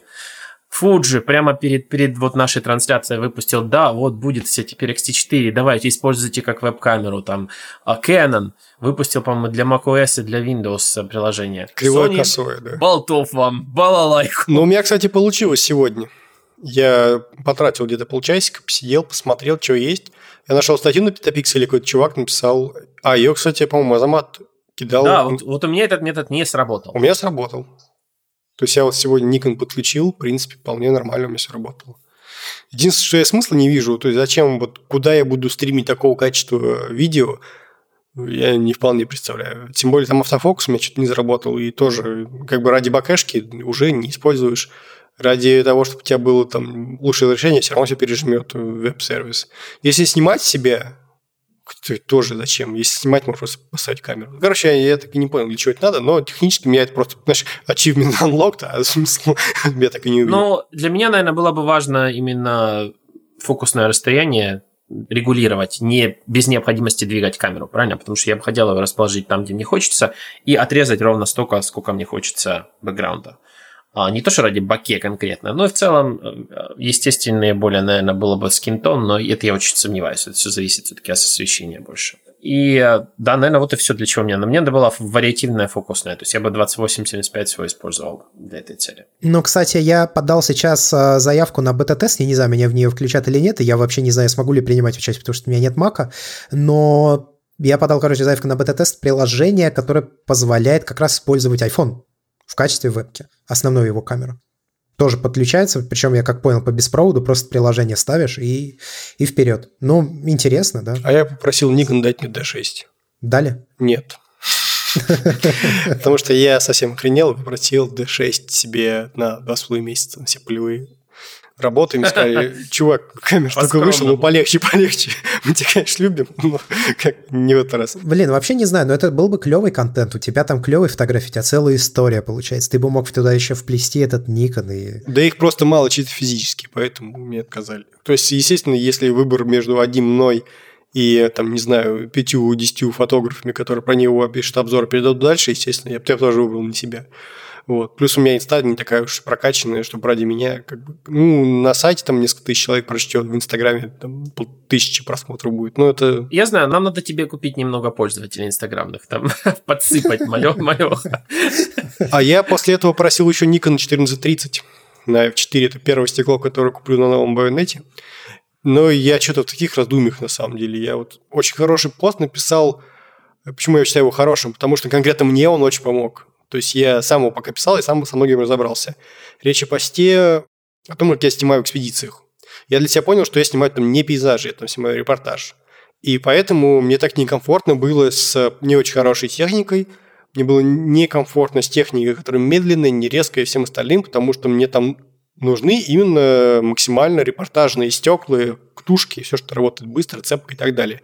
Я мучился с D600 в прошлом году после D850, не передать словами как. Э, меня очень дико раздражали медленные объективы, которые я с собой возил, типа 80-200 на 2.8 или там полтинник какой-нибудь пленочный.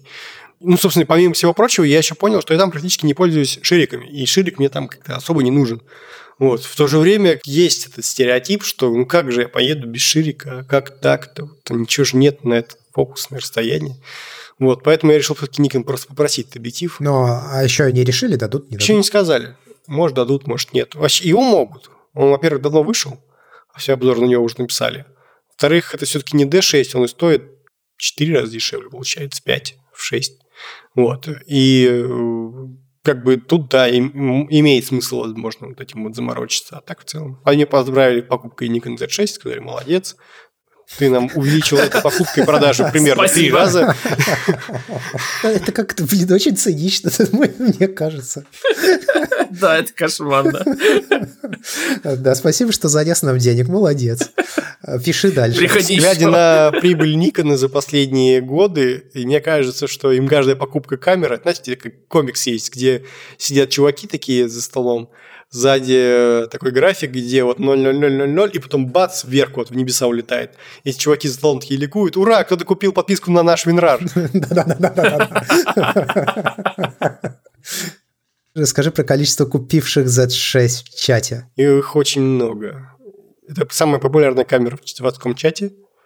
Сейчас на скидку не скажу, но мне кажется, в районе десятки. То есть примерно 10 человек в чате у нас пользуется Nikon Z6. Вторая популярность, по-моему, Sony Alpha 7 III. То есть довольно хорошие камеры. Когда в последний раз опрос проводил, вот это они были. Z7 нет ни одного, кстати, человека с Z7. С D850 там есть двое, трое. Сейчас трое. Один человек купил, кстати, недавно. И, кстати, вот этот вот э, Дмитрий, которым я упомянул, который хотел Alpha 7 III купить вместо айфона, он нашел чувака, который ему готов был отослать в Сочи эту фотокамеру. И он, когда увидел, что он в параллельном объявлении продает Nikon D810, он начал его отговаривать. Я не шучу, я перетвитил. Он говорит, чувак, я, говорит, продаю Sony Alpha 7 III, чтобы Nikon D850 взять. Не делай этого. не продавай D810. Она тебе еще пригодится. Но это забавно, да. Ну, интересно будет, э, Диме понравится, не понравится. Да он не снимаешь почти. Знаешь, это я вот как написал, что чем меньше ты снимаешь, тем, э, тем больше у тебя камер. чаще меняешь камеру. Сказал Андрей, посмотрел на четыре камеры вокруг. Да не, на самом деле это она так Одна Меня спрашивают, собираюсь ли апдейтиться на новую камеру. На какую новую камеру? Четверку. Ну, реально, уже вышла четверка раз? Или Конечно. А4R. А, ну R. Я на R не апдейчусь. Че ты? Um, Давай, что ты? Да ну вас. Да, XT4 действительно я бы купил, просто потому что люблю Fuji. Вот просто купил бы, поставил на стенку. Вот пускай на столе стоит и радует. Но хотя для таких целей лучше лейку, конечно, покупать, так хоть деньги есть. Когда перестанет радовать, можно деньги вернуть. Не обязательно, чтобы он работал при этом. К сожалению, пока я не вижу камеры, которая вот меня так восхитила, чтобы апдейтиться. Раньше я очень быстро менял системы и камеры, но сейчас все это замедлилось. Я так понял, что с вирусом еще больше замедлится эта вся история. Я просто вот, так сказать, а, нашел, нашел то, что мне нравится. Если вдруг, конечно же, Sony сделает новую камеру и переработает там это ужасное меню, я такие скажут, вот только в этой камере меню я склонюсь, склоню голову, понесу деньги, скажу, ладно. Сделали бы они как в PlayStation меню такое же, было прикольно. Ну, не знаю, мне чтобы повозюкать было, да, побольше. Стоишь, возюкаешь. Вот, кстати, со стороны, да, я хочу сказать, что мне просто взрывает мозг необходимость взаимодействовать с вообще любого рода меню. Ну вот я, опять же, я пожалуй, да, на последний, вот когда на 650D ноутбук фотографировал, это пипец. Чтобы мне это сделать, мне нужно зайти вот сюда, мне нужно нажать на эту кнопку, потом мне нужно выйти из этого меню. Ну, я, короче, я фрустрировал прям вот все те там 40 где-то минут, сколько я снимал до 650. Я, я постоянно испытывал какой-то дискомфорт. Прям такой нервозный. Вот, кстати, проблема вот эта вот, которую вечно все озвучивают про Sony и меню, и вот чтобы как-то вот... Я все время пытаюсь ее сказать каким-то одним предложением. Там не то, что проблема, что там чего-то нет. Там проблема, что там есть все. все есть, и оно при этом через это все очень медленно пробирается. Я не знаю, что, может, надо как-то скорость, как-то цвета убрать, может, монохромно его сделать, я не знаю. Но он еле ворочается в этом меню. Это не лак, но чувствуешь, что как-то недостаточно скорости. Ты уже вроде бы помнишь, где там, в какой там ветке находится то, что тебе надо. Ну, ты туда пытаешься накликать, так как ты уже привык там, куда надо накликать. А оно не типа сейчас, Сейчас мы туда дойдем спокойно, спокойно. Что ты раскликался? Я бы на самом деле очень многое просто тупо нахрен убрал вообще из меню. То есть просто брал бы какое-нибудь другое, Потому что там 90% этих вещей ты их два раза потыкал и поприкалывался и забыл про них. А они вот сидят на самом видном месте. Ты никуда их не можешь убрать. То есть им нужно реально всем мне, мне камерам подумать. Все говорят, вот же решение, там можно создать свое меню. Ну да, я создал, но оно уже как еще три листа уже тоже. Такое же, в общем, большое меню. Меня Митя спрашивает, что я планирую снимать в полях, будет ли Астра, ну, по порядку отвечать, значит, что я планирую снимать в полях. Все то же самое, я буду снимать геологов, я буду снимать горки, оленей и э, чукотские мизансцены. Будет ли Астра? Ну, Чукотки вряд ли, потому что там если я вот глубоко в сентябрь упрусь, тогда начнутся ночи нормальные, более-менее темные. А вообще это там полярный день, и с Астра, как вы понимаете, в полярный день, оно так себе. Планируешь ли фотографии перед поездкой, сможешь ли референсы? Нет. А какие могут быть референсы в репортажной э, фотографии, такой полупейзажной? Я просто знаю примерно, что я буду снимать, и э, там эта фотография реакции, а не планирование в полном видео. Так просто получается, я об этом писал, собственно. У меня так устроена работа. Тем более, я опять поеду начальником, и у меня будет первое время вообще не до фотографий. Вот, так что все это будет исключительно на реакции. Мне Митя написал, э, Андрей, расскажи, когда есть смысл ставить сканер и проявлять дома? Доволен ли ты в итоге тем, что сам все делаешь? Смысл сканера есть ставить, если вы снимаете на пленку хоть какое-то продолжительное время, потому что ну, его цена отбивается на самом деле быстро. А, вот как пример, я сейчас расскажу. Я за время самоизоляции, три месяца вот эти, я снял много черно-белых пленок, я не считал. Но их там было, ну, я закупал их 20 с чем-то, и, и все 20 вот я как раз недавно отснял. Но я еще отснял 7 э, а, вместе с Викой на пару, получается 5 цветных у меня пленки и 2 или 3 цветных у нее. Суммарно, короче, 7 пленок. 7 цветных пленок я отправил на проявку в среду, потому что они работают бесконтактно, удаленные, у них это все удобно сделано. Но суть не в этом. Мне пришлось э, отдать за, получается, за доставку до них. Я отправил курьером, это мне обошлось 300, что ли, рублей. Мне пришлось отдать за только проявку без сканирования, без нарезки в сливеры и прочее. Короче, на все про все 1600. Ну, типа, только проявка. Да, я очень доволен, что я проявляю ЧБ сам. Это быстрее, это дешевле, и сканер отбился многократно, потому что это ведь э, без сканирования 1600. Если бы я отдал еще каждую пленку на сканирование в стандартном, а это достаточно низкое на самом деле качество разрешения в плане, у меня бы это вышло, наверное, я не помню, сколько у них это сейчас все стоит, но это было бы, наверное, уже 1003 рублей. Сканер мне обошелся в 45, по-моему, тысяч рублей. За то время, что я пользуюсь сканером, я отснял, наверное, пленок 100, 150. Ну, то есть можно посчитать. А пленка вообще не дешевле, да, если кто-то хочет экономить на пленке, типа, чтобы это было дешевле, чем цифра, так не получится. Ну, кстати, подожди, вот я смотрю, вот мой кейс, да, я купил за 850 полтора года назад, купил сейчас за 6, потерял на этом 40 тысяч. То есть я купил за 185, продал за 135. То есть 50 тысяч я потерял за полтора года. Я прикинул примерно 2,5-3 тысячи в месяц. Ну, не уверен, что столько на пленку тратишь. Ну, зависит от срока. Просто, понимаешь, ты же снимаешь на пленку мало. Я снимаю на нее как на основной способ. Прикинь, что если бы ты снимал вместо D850 на пленку, сколько бы пленки ты извел? Я думаю, что просто меньше бы снимал. Ну, это тоже, конечно. Дмитрий пишет, Андрей, а куда все эти пленки идут? Вроде в Инстаграме там было хорошо, если десяток, остальное просто для себя. Ну, во-первых, конечно, далеко не каждый кадр получается. У меня с пленки в 10 кадров получается в среднем где-то 5-6. Я собираюсь сделать ЗИН. Я хочу научиться это делать, и я подумал, что вот время самоизоляции – это неплохое время, чтобы сделать как раз этот самый ЗИН. Поэтому некоторые кадры я не выкладываю осмысленно, просто чтобы они были в этом ЗИНе. Это не значит, что я его хочу продавать потом, но я просто хочу, чтобы он был вот в таком варианте. Может быть, я сделаю несколько копий и там отправлю родственника. Может быть, я сделаю еще чуть больше. Попробую там за какие-то не очень большие деньги продать, чтобы просто самоокупаемость была. Иногда я не выкладываю кадры, потому что они похожи. У нас есть вопросы, которые по ходу сезона приходили? Есть вопросы, да. Например, Дмитрий Щербаков задал вопрос, по каким критериям происходит отбор гостей, фотографов. Ну, это люди, с которыми нам личные интересно связи. пообщаться, плюс личные связи, да. То есть, в принципе, со всеми, с кем мы пообщались, я либо с ними знаком лично, либо их фолловил, и у Андрея, соответственно, соответствующая история. То есть мы приглашаем мы с Андреем, потому что ну, Ваня не, не может, естественно, из Канады к нам тут подгонять гостей.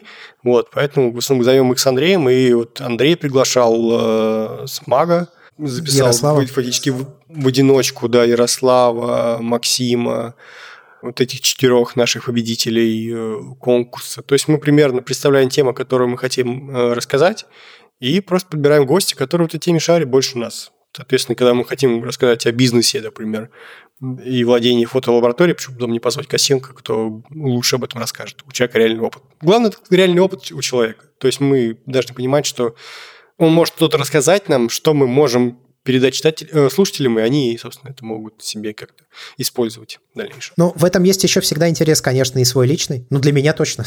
я приглашаю людей, которые, я считаю, в чем-то, ну, типа, разбираются, и мне очень хочется из них получить какую-то информацию. Я понимаю, что я не получил, знаете, это вообще, наверное, такая порочная практика, думать, что вот сейчас тебе расскажут истину, как вот надо делать. Нет, но я вообще стараюсь как-то вот выцеплять из каких-то отдельных фраз, слов, предложений что-то для себя, как-то это переосмысливать и потом, ну, применять. Спрашивают, откуда мы знаем Плотникову. Я познакомился с Плотниковой на свадьбе моей подруги, и она ее позвала как свадебного фотографа. Ваня, расскажи, как менялся твой подход в обработке фото, если есть что рассказать по этой теме? Неожиданно. Обычно Георгий говорит про то, как вот он там искал, там пришел к Дехансеру и тому так подобное. Но вообще у меня, наверное, все сошло к тому, что какое-то время я относился к крутилкам а, вот этих вот фоторедакторов как а, к крану с водой. накрутил, вот течет нормально. А на самом деле это очень тонкие инструменты, надо понимать всю их тонкость. И что буквально, даже если ты глазами не видишь какие-то там несколько значений, это не значит, что они не изменились. Скорее, ты начинаешь плохо видеть вот это вот, а, эти изменения. То, к чему я пришел, это, наверное, вот возврат каждой фотографии, которую я обработал, через какое-то время. То есть я сначала делаю один раз обработал, потом проходит пару дней, я ее открываю, думаю, мам, дорогая, что ж не накрутил. Потом откручиваю это все в другую сторону, и через какое-то время снова на нее смотрю. Вот вам ответ, почему я не пощу Инстаграм. Это занимает время, пока я наконец найду. Вот, вот это оно, то, как я хочу. А на самом деле меняется вроде бы не такое же там драматическое количество вещей. Там то тут я подумал, вот хорошо, если немного тени раскрыть. Потом походил, подумал, нет, плохо. Я, наверное, как Джордж Мартин, вот он пишет свои, по-моему, так рассказы. То есть он что-то написал, потом очень долго рефлексирует, потом раз переписал полностью. Вот у меня, наверное, вот никаких конкретных каких-то инструментов новых я не, для себя не открывал. Если я открывал, то, наверное, это все откат в назад. То есть я вот сначала я использовал Capture One, мне все надо в Capture One. А сейчас я достаточно редактирую тем, что есть в встроенном Photos и Affinity Photo, если мне надо какие-то фотошопные элементы сделать ну, которых нету в стандартном Photos на Mac. И, а так это просто вот стандартное регулирование всех этих крутилочек до того состояния, в котором мне просто это нравится. И это, опять же, наверное, проблема в том, что не вырабатывается никакой стиль, потому что я смотрю, что у меня от фотографии к фотографии нету никакой последовательности в том, как я там, например, некоторые художники или фотографы, они вот выбирают, как вот зелень навсегда на их фотографиях выглядит. И вот в зелени у них всегда, что бы они ни снимали, когда они снимали, зелень у них приблизительно в одной там тональности, зеленый, скажем. И вот это становится каким-то там стилем, не знаю, или как- как-то вот когда они показывают свет, показывают только свет так. Я смотрю, что у меня вообще нету никакого. Вот открываю свой Инстаграм, думаю, каждый раз вот я каждое изображение делаю так, как оно мне просто нравится, без какого-то стиля. И похоже, что мне каждый раз нравится разное. Вот к чему я пришел. В общем, странная у меня система обработки. Не такая выверенная, как, скажем, у Георгия. У Георгия это действительно метод, который можно передавать из рук в руки. Ну, Георгий, наверное, просто больше, видимо, обрабатывал. Мне кажется, что это просто вопрос наработки. Я в этом прямо уверен. Мы тут недавно были, ну как мы, я был на зуме у Паши Косенко, он тоже делал зум-конференцию и рассказывал в ней, как он в DaVinci обрабатывает фотографии, как раз вот типа, ну, был слет, ему хотелось пообщаться с людьми, которые Dehancer используют, хотелось пообщаться на эту тему. И вот когда я понимаю, что люди обрабатывают да Винчи фотографии, я понимаю, что я еще и не самый главный задрот Не, ну, кстати, метод да Винчи многим, вот которые я удивляюсь, что фотографы к нему иногда приходят. Но вот эти вот метод color wheel, который там, он для некоторых более логичен. Вот я смотрю, некоторым вот не лучше видеть эти слайдеры, знаешь, а вот именно нравится двигать в каком-то трехмерном, не трехмерном, а таком плоскости цвета, чем... И это для них имеет, представляет смысл. Поэтому я понимаю людей, которые редактируют DaVinci, сам я не могу, честно сказать. Для меня эти вот эти вот спектры цветовые – это темный лес. Мне больше всего в DaVinci понравился подход, о котором я недавно писал у Васлика в этом его в клубе. Э, если бы я делал фоторедактор, э, я бы делал его пошаговым. И когда ты работаешь в DaVinci, у тебя, по сути, тоже получается пошаговая обработка. Вот эти, эти ноды, да, ты в каждой из них что-то делаешь на каждом этапе, и ты можешь вот эти вот преобразования, во-первых, менять, менять последовательность их, и реально воспринимаешь э, каждое преобразование вот как именно вот конкретное вот, вот с этой картинкой поэтапным. Это, в принципе, мне кажется, правильный подход, потому что вот как раз избавляет от этого соблазна, как Ваня дергать в разные стороны ползунки. То есть ты сначала устанавливаешь одно, а потом уже на это, как на скелет, э, насаживаешь мышцы. Сверху на мышцы натягиваешь кожу, и вот уже причесываешь, уже что-то получается. Вот. Поэтому, в принципе, мне обработка Da Vinci показалась интересной, я ее попробую. Я, честно говоря, за Capture так и не сел, хотя я столько про него хорошего услышал, и в том числе от Новака из Косенко. Ну, Косенко нет, а вот Новак тоже его хвалит. И действительно хороший конвертер, но вот у меня что-то никак не доходят э, руки, ноги, не знаю, что там не доходит до него. Ну, есть сложившийся, да, уже какой-то да. обиход того, как ты это делаешь, и, ну, сложно переучиваться, сложно новые инструменты внедрять. Я понимаю, у меня такое с приложениями на iPad. Тем более, когда есть Dehancer. Зачем что-то вообще надо, когда есть Dehancer? Ну, Dehancer-то есть и для DaVinci, то есть это плагин теперь. Мне в этом плане, кстати, я вот когда был на паблик-токе Пинхасова, э, там ему кто-то задал вопрос, уже когда пошла секция вопросов и ответов, его задали вопрос, типа, ну, вы на пленку снимаете, не снимаете, вам нравится, не нравится? Он сказал, что нет, не снимает, э, что он не очень-то ну, скучает по этому времени, и он сказал, что... Ну, он там еще спросил, типа, вот кто снимает, вы скажите, почему вам нравится? Я не стал, правда, я застеснялся, я не стал говорить. Но он озвучил следующую мысль, что цифра дает полную свободу действий. И ему это очень нравится. Ему так комфортнее. Мне как раз вот ты сейчас говорил просто про последовательность действий, да, ты там получаешь скелет, на него насаживаешь мышцы. Для меня пленка вот таким вот скелетом на самом деле выступает. Она мне дает определенный пресет, определенный вот как раз скелет, да, вот. Конечно, я могу его поменять в принципе как хочу, но мне комфортно, что вот у меня есть ограничения, мне не надо о них думать. Мне за меня типа решили, типа вот здесь так. Ну и все. Я бы провел аналогию из футбола. Есть такой тренер футбольный, Пеп Гвардиола, и он один из самых выдающихся тренеров современности, и последняя футбольная революция тактическая обычно приписывается ему. И когда говорят, типа, а чем он так славен, пытаются объяснить, собственно, те, кто футбол не смотрит, рассказывают про манеру игры его команд, которая называется тики-така. Это когда футболисты друг, друг на коротком расстоянии пасуют мяч и постоянно перемещаются. И как, поскольку владение таким образом очень-очень высокий процент, рано или поздно все это доходит до ворот и приводит к голу. И когда его спросили, говорю, вам не кажется, что тики-така, это ватакат, смотреть на это невозможно? Говорит, а на самом деле, говорит, я ненавижу тики-таку. То, что выглядит как короткий перепас, на самом деле является абсолютно жесткой, догматичной структуры владения мячом. То есть каждый футболист, он знает, в какой момент он должен куда побежать, что он сделать и почему он должен сделать. То есть то, что выглядит как полная импровизация, на самом деле полной импровизацией не является.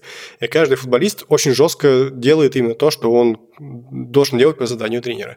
И вот, мне кажется, фотография примерно похожая история. То есть ты как бы можешь делать что-то импровизируешь, но ты должен понимать, почему и как ты импровизируешь. Это должно быть контролируемо. Да, я согласен. Андрей Назаренко написал, иногда кажется, что попытки снять красивую картинку, в кавычках, как-то просто и низко, что ли. И настоящие фотографы, в кавычках, снимают проекты, серии, пытаются наполнить фотографии глубоким смыслом, а не визуальной составляющей. Как вы считаете, в современном мире имеет ли смысл стремиться к красивой, необычной, интересной картинке? Или нужно топить в идею? Я сразу скажу, да, и тем более, что я как бы озвучивал эту мысль на лайве, в это на самом деле не ведь не противопоставление. Ну, то есть красивая картинка может быть в, одновременно в проекте с клевой идеей. Другое дело, что вот как тот же Косенко говорил, да, ну в современной фотографии типа так не принято. Это не совсем так. Есть много современных фотографов, которые работают в медиуме именно современной фотографии, которые делают красиво. Просто это красиво немножко отличается от э, старого красиво. И люди часто ну, это не принимают. Если есть что добавлять, какой-то смысл, какую-то идею, там, проект строить, ну, тогда, пожалуй, да, стоит это сделать, если ты волнуешься по этому поводу, переживаешь его как-то, надо, да, делай. Если нет, то, ну, блин, красивое изображение – это все еще красивое изображение, на него приятно смотреть. Позовите в гости свадебщиков. Дайте им шанс убедить вас в важности профессии. Так мы же в этом не сомневаемся. Это просто локальный внутренний мем. Мы шутим. А мне, кстати, будет очень интересно послушать, как дела у свадебщиков после этого коронавирусного лета. Да, как, как оно там проходит. Ну, вы же уцелевшие свадебщики расскажут. В таком случае попробуем, да, может быть, кого-нибудь найти. Митя написал, Андрей, ты говорил о проектах и сериях. Нам ждать от тебя какую-то серию в ближайшее время. Ну, Зин Зин я хочу в ближайшее время сделать. Да, называться он будет «Привилегия». Я уже озвучивал идею, что... Скажи, что такое Зин, не все знают. Зин – это маленькая фотокнижка. Ну, маленькая книжка с фотографиями и, может быть, текстом. Часто их делают целиком полностью handmade вручную. Я рукожоп, не уверен, что я вручную смогу сделать, но либо Вика мне поможет в этом деле, либо я просто закажу этот ЗИН. Ну, есть отдельные, как они называются, лаборатории, не лаборатории, э, издательства, фиг с ними, я, короче, не в курсе, как это называется, но я уже нашел несколько таких э, мест, где печатают эти самые ЗИНы. Они делают их по твоему дизайну, то есть ты должен сверстать и все такое, да, потом ты пробуешь один, пробуешь второй, выбираешь тот, который тебе больше всего нравится, ну вот. А следующий, ближайший, наверное, который будет, это если там Рената Репета, который я упоминал, японец, если он все-таки разродится книгой, просто из-за коронавируса все тайминги съехали прямо очень сильно, потому что в Японии просто ничего не работало. не то, что ничего не работало, а то, что было нужно для создания фотокниги, в создании которой я принял участие, ну, ничего не работало. И Поэтому все немножко поехало по одному месту. Я не знаю, когда это будет, в конце года, в следующем году. Ну, вот ближайший он, наверное, тоже будет. Роман Титов нам написал, что есть пикториализм и как вы к нему относитесь. Ну, как тебе такое? Сейчас на гугле, может, я знаю, что это просто не знаю, что так называется. Пикториализм. Пикториализм – это когда ты пытаешься снимать э, пейзажи или иногда портреты, но ты делаешь это в условно в кавычках такой художественной манере, у тебя часто используется для этого монокли, у тебя размывается очень творчески, скажем так, фон или передний план, или там еще что-то, там очень часто бывает свечение, это фотографии, которые пытаются походить на картины. Их таких много, вы можете погуглить. Пикториализм был очень силен в Советском Союзе, кстати говоря. Но мне на самом деле нравится стилистика пикториализма. Я считаю, она клевая. И особенно, когда там есть еще промежуточные различные жанры с абстракционизмом, простите, слово не выговорил правильно, ну, короче, с абстрактными фотографиями. Мне кажется, что они вообще очень супер друг другу подходят. Но в то же время я понимаю, что вот это как раз уже старая фотография. Ну, то есть людям некоторым, как, допустим, мне она нравится, но это уже прошлое. Ну, то есть, может быть, кто-то и этим занимается, и сейчас, точнее, не может быть, совершенно точно сейчас тоже этим занимаются. Но это как-то уже ушло в прошлое. Приложение Призма, помнишь, было очень модно. Ну, не знаю, ну, может быть, можно как-то, да. Отголоски пикториализма. Наверное, это сейчас удел э, этих нейронных сетей. Они занимаются пикториализмом сейчас. Магеллан недавно в Твиттере выкладывал очень крутые примеры нейронкой нарисованных по Да, я тоже удивился. Ну, вот э, Роман написал, что недавно посетил выставку пикториалистов. Там у нас с женой состоялся спор, что все-таки считать пикториализмом, потому как представленные работы самого Дитури больше были похожи на жанр или на стрит. Определение Определения из интернета тоже не спасли. Импрессионизм и модерн очень разные. Символизм может быть и в других направлениях фотографии. А при рафаэлитов и некоторых современных портретистов перепутать можно, но жанр-то не тот. Не помогла и мягкая картинка монокля, которую я очень люблю. Как один из отличительных признаков. В альбомах мы нашли много обратных примеров.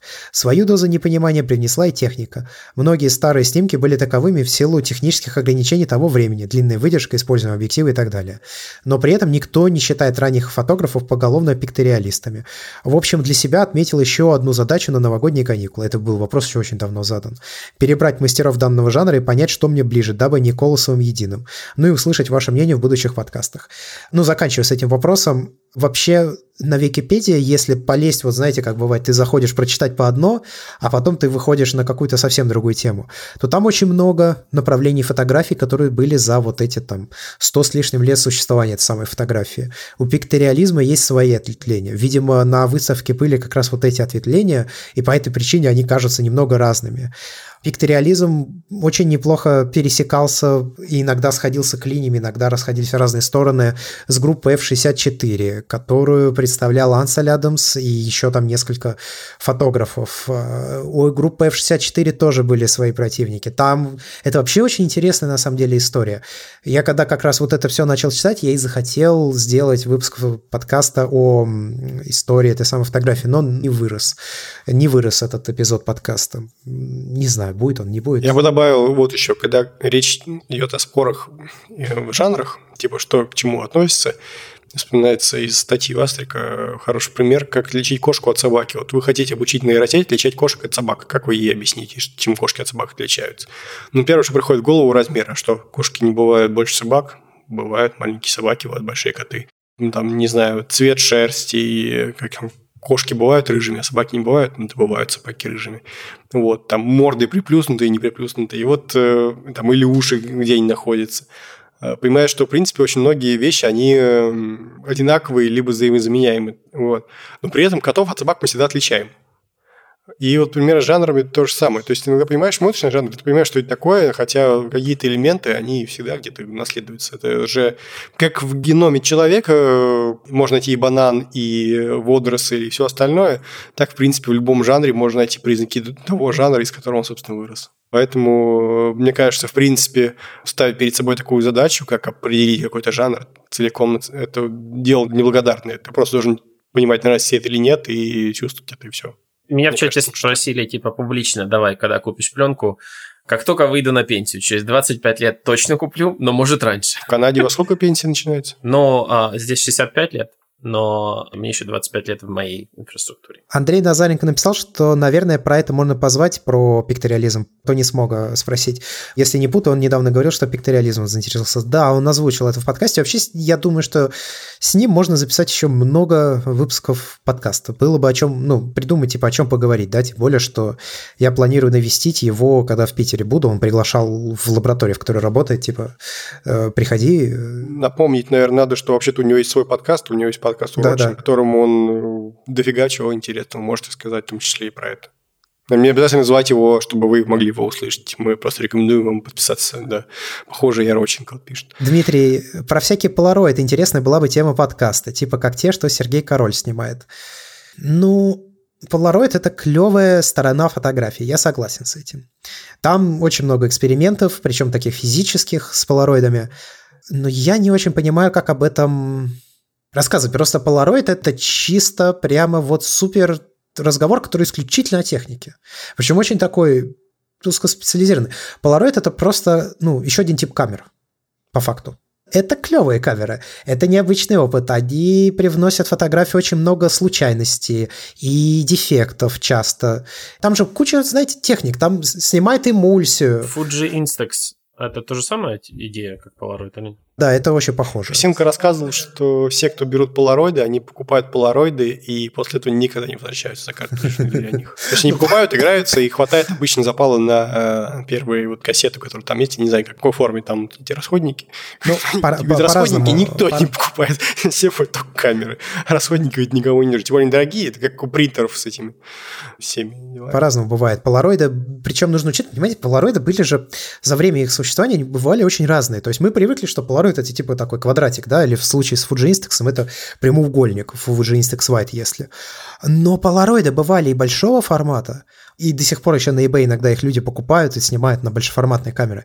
И Polaroid были еще больше. Я был, вот мы с Тони Смагом как раз вспоминали, выставка в Пушкинском, что ли, была музее.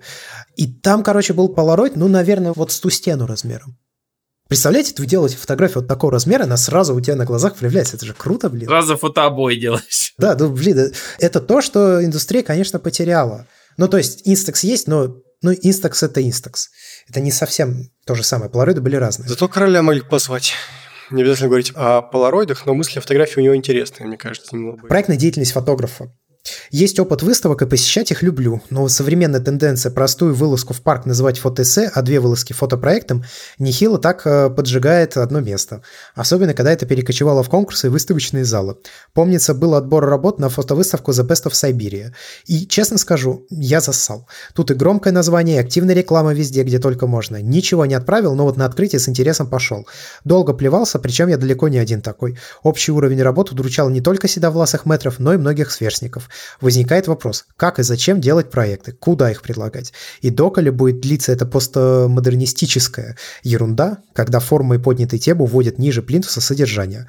Ну, Вообще, как раз, да, у нас, наверное, был выпуск подкаста, который отвечал на эту тему с Уроченко, но как раз наоборот, это не, скорее не о форме, а о содержании, а форма уже подбирается, чтобы это содержание рассказать. Но, конечно, как и в любом, наверное, направлении чего угодно, очень много бездарности и какой-то процент э, хорошего. Это нормально. У меня на каждой второй выставке, которую посвящаю, мысль возникает, почему я туда ничего не отправил.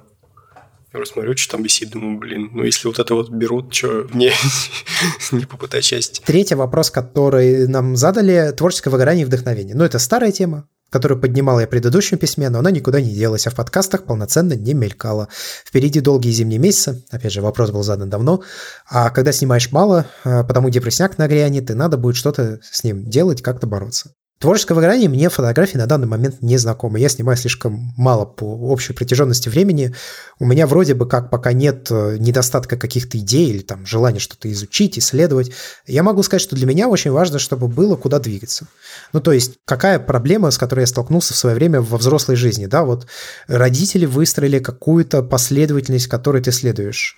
Родители мне говорили, делай то, делай это, учись тут, учись там и так далее, так далее, так далее. Потом я попал в взрослую жизнь, и оказалось, что вокруг миллион возможностей, и совершенно нет никакого скелета, по которому дальше надо двигаться. То есть фреймворк пропал.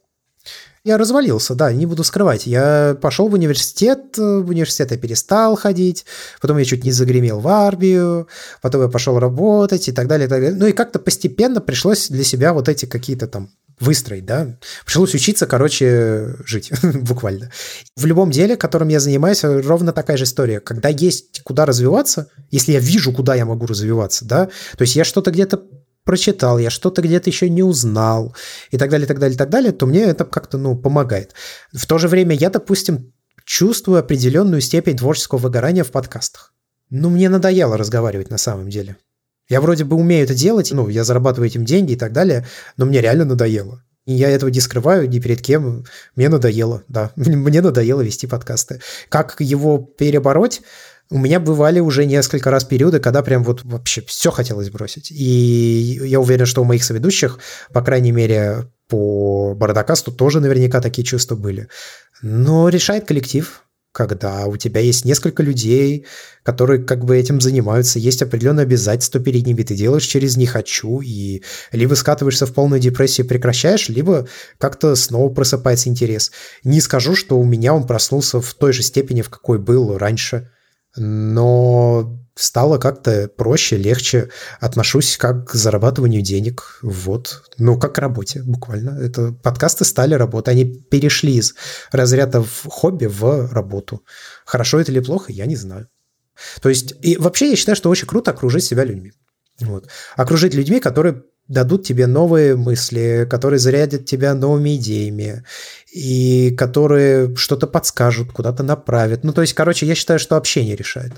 Я не то чтобы самый общительный человек, но я считаю, что общение с единомышленниками, оно очень важно. Я там из идеологических соображений, допустим, вышел из э, чата Георгия, мне тяжело, потому что общение пропало. Ну, пропал контингент людей, которые обсуждают фотографию. Я пытаюсь его найти в каких-то других сферах. Про свое выгорание, может, тоже пару слов скажу. На самом деле, периодически приходит мысль о том, чтобы не стремиться заниматься фотографией профессионально, а уйти чисто вот заниматься только э, свое удовольствие, just for fun, и, как бы, и, соответственно, бросить в связи с этим все остальное.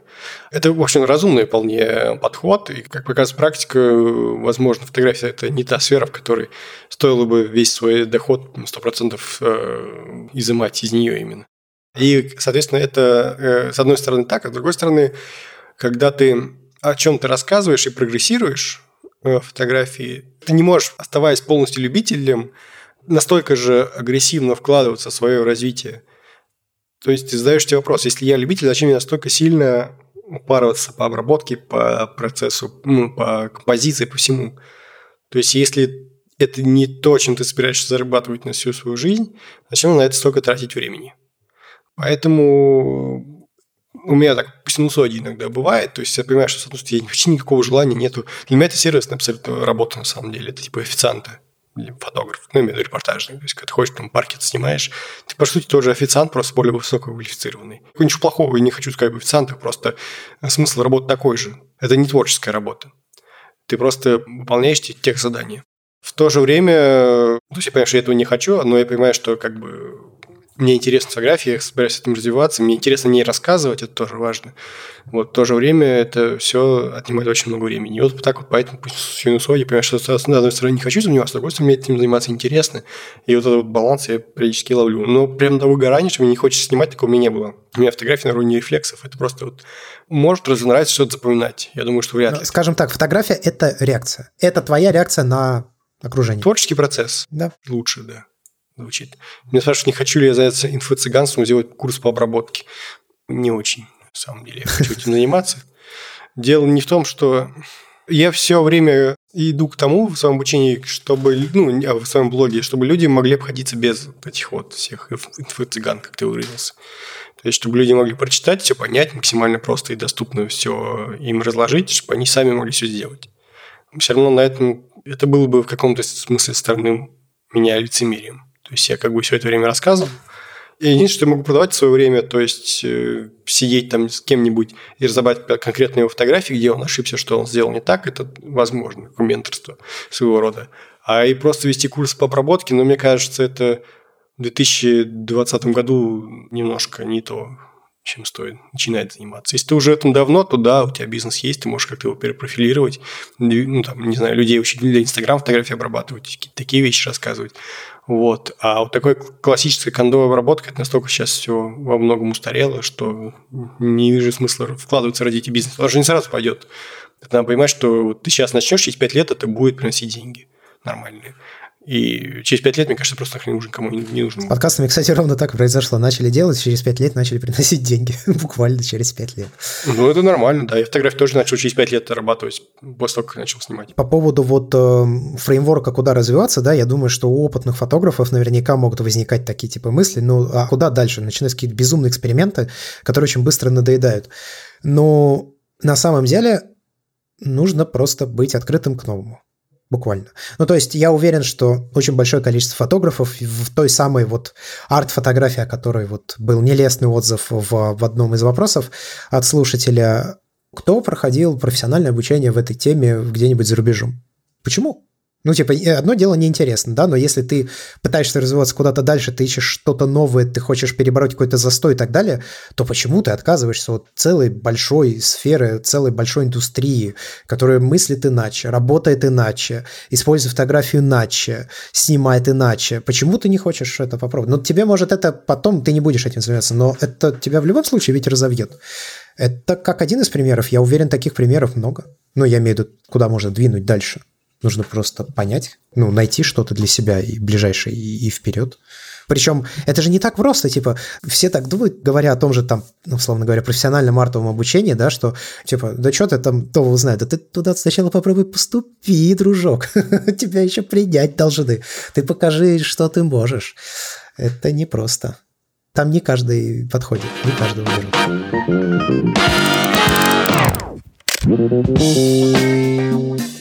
Я думаю, что мы можем повторять. И вообще, вот, кстати, нас спрашивали вы по поводу третьего сезона. Мы попробуем, наверное, попробуем. Мы не гарантируем, мы не обещаем, мы не опытные в этом вопросе. Но, может быть, мы что-то попробуем делать вот в таком видеоформате с трансляцией экрана, показом изображений, а потом уже это как-то подсобирать и что-то вырезать и превращать в аудио. Может быть, будет что-то такое. Всем спасибо, ребят. Всем хорошего лета. Спасибо. И вам тоже. Хорошего лета, клевых фотографий. Услышимся с вами в сентябре в третьем сезоне подкаста «Похожий фотограф». Андрей, Георгий и уже ушедший... С были Андрей Барышников. Да, Георгий Джиджей. Всем, всем чмоки в этом чате. Всем спасибо, что слушаете. Иван Воченко. Всем спасибо. Парам-парам-парам. Come on, come over as fast as you can. You afraid that you won't like it, but you don't understand. One thing, my brother, I can tell you true. The more time.